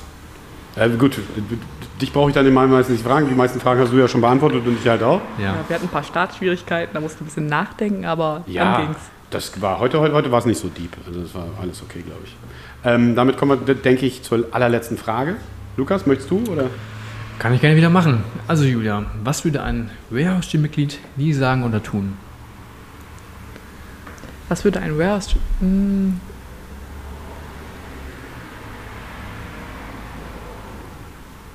Ich höre auf mit dem Workout, bevor es vorbei ist. Ja, Zu meiner Schande, ich war mal kurz davor. Hast du schon CrossFit hier mitgemacht? So Äh, kein Kurs, aber ein paar Workouts, ja. Ja, okay. Marvin zum Beispiel. Da habe ich gedacht, nach der ersten Runde, Alter, das schaffe ich niemals. Aber dann ging es trotzdem. Ah, Ich habe es halt noch nie ausprobiert, aber vielleicht würde ich es machen. Ich weiß nicht, ob ich das durchhalten würde. Nochmal, ich, also ich kann es jedem raten, egal was du für eine Sportart machst. Bist du äh, äh, Crossfitter, bist du KDKler, einfach mal an deine Grenzen gehen und einfach mal was anderes ausprobieren. Als, als, als äh, Crossfitter pro, probier mal KDK aus, als KDK-Bench, probier mal so ein, so ein Crossfit-Workout auf oder komm mal Sonntag hier zum Strongman. Einfach mal, einfach mal den Kopf und den Körper an- anders stressen. Anderen Muskelkater spüren, einfach mal eine andere Routine und das würde ich dann einfach so als im Trainingsplan als, als Spaß-Workout äh, äh, dran packen. Das bringt dich vielleicht ähm, in, deinem, in deinem Zyklus oder in deinem Trainingsplan, den du gerade machst, nicht weiter. Aber für den Kopf und für den Körper ist es einfach mal komplett anders Stress und da bringt es dich auf jeden Fall weiter. Ja, also ich mag Gewichtheben auch total gerne. Wenn ich jetzt nicht nah vom Wettkampf bin, mache ich das auch mal super gerne mit Ja. die Kurse und sowas. Ich, Das macht auch viel Spaß, ja. Genau. Einfach mal was anderes und äh, stressen. Aber Workout abbrechen hatten wir auch tatsächlich noch nie. Überleg gerade. Ja gut, vielleicht bei einer Verletzung, aber Ja, Verletzungen haben wir Gott, Gott sei Dank auch erst ein, zwei kleinere. Und ähm, wir haben ja viel Traubenzucker da. Also falls der, der Blutzuckerspiegel auch äh, Stress macht oder der Kreislauf Stress macht und die Leute, ähm, wir sehen das ja dann, wenn die Leute dann die Gesichtsfarbe verlieren, kommen hier pfeift immer ein, zwei Blut, äh, ein bisschen Zucker rein, damit der, der, der, der Pumpe wieder nach oben geht. Damit die Herzrate auch wieder ein bisschen nach oben geht und so. Aber ja, cool. Ja, dann sind wir durch schon. Eine Stunde 32, Julia. Ist krass, ne? Ja, wie schnell das rumgeht. Ja, Ja, genau. Ähm, vielen Dank für deine Zeit, vielen Dank, dass du da warst, dass du uns mal ein bisschen Einblick äh, gegeben hast, äh, äh, Frauen im, im Kraft-3-Kampf, im Powerlifting. Ähm, wünschen natürlich viel Erfolg bei der DM und bei der LM, ähm, die jetzt als nächstes anstehen. Und ähm, wer Julia hier mal beim, im Gym sehen möchte, KDK ausprobieren möchte als Frau, ihr seid alle herzlich willkommen. Wir haben die richtigen Spielzeuge da, die richtigen Werkzeuge und natürlich ganz wichtig auch die richtigen Coaches haben wir uns auch drüber unterhalten. Also wenn ihr Bock habt, kommt ins Warehouse Gym, probiert es mal einfach mal aus. Ähm, mehr kann ich da jetzt nicht sagen, oder? nö, Letzte, letzte Worte, gut zusammengefasst. Gut zusammengefasst. Gut. Ja. Dann bleibt zusammen, immer tiefe Kniebeugen machen und bis zur nächsten Folge. Ciao, ciao. Ciao. Ciao. Das war der Gym Talk Podcast. Wenn dir die Folge gefallen hat, gib uns ein Like und abonniere uns, um die nächste Episode nicht zu verpassen. Danke fürs Zuhören und bleib gesund. Bis dahin nicht vergessen, die Antwort ist immer Kaffee und tiefe Kniebeugen.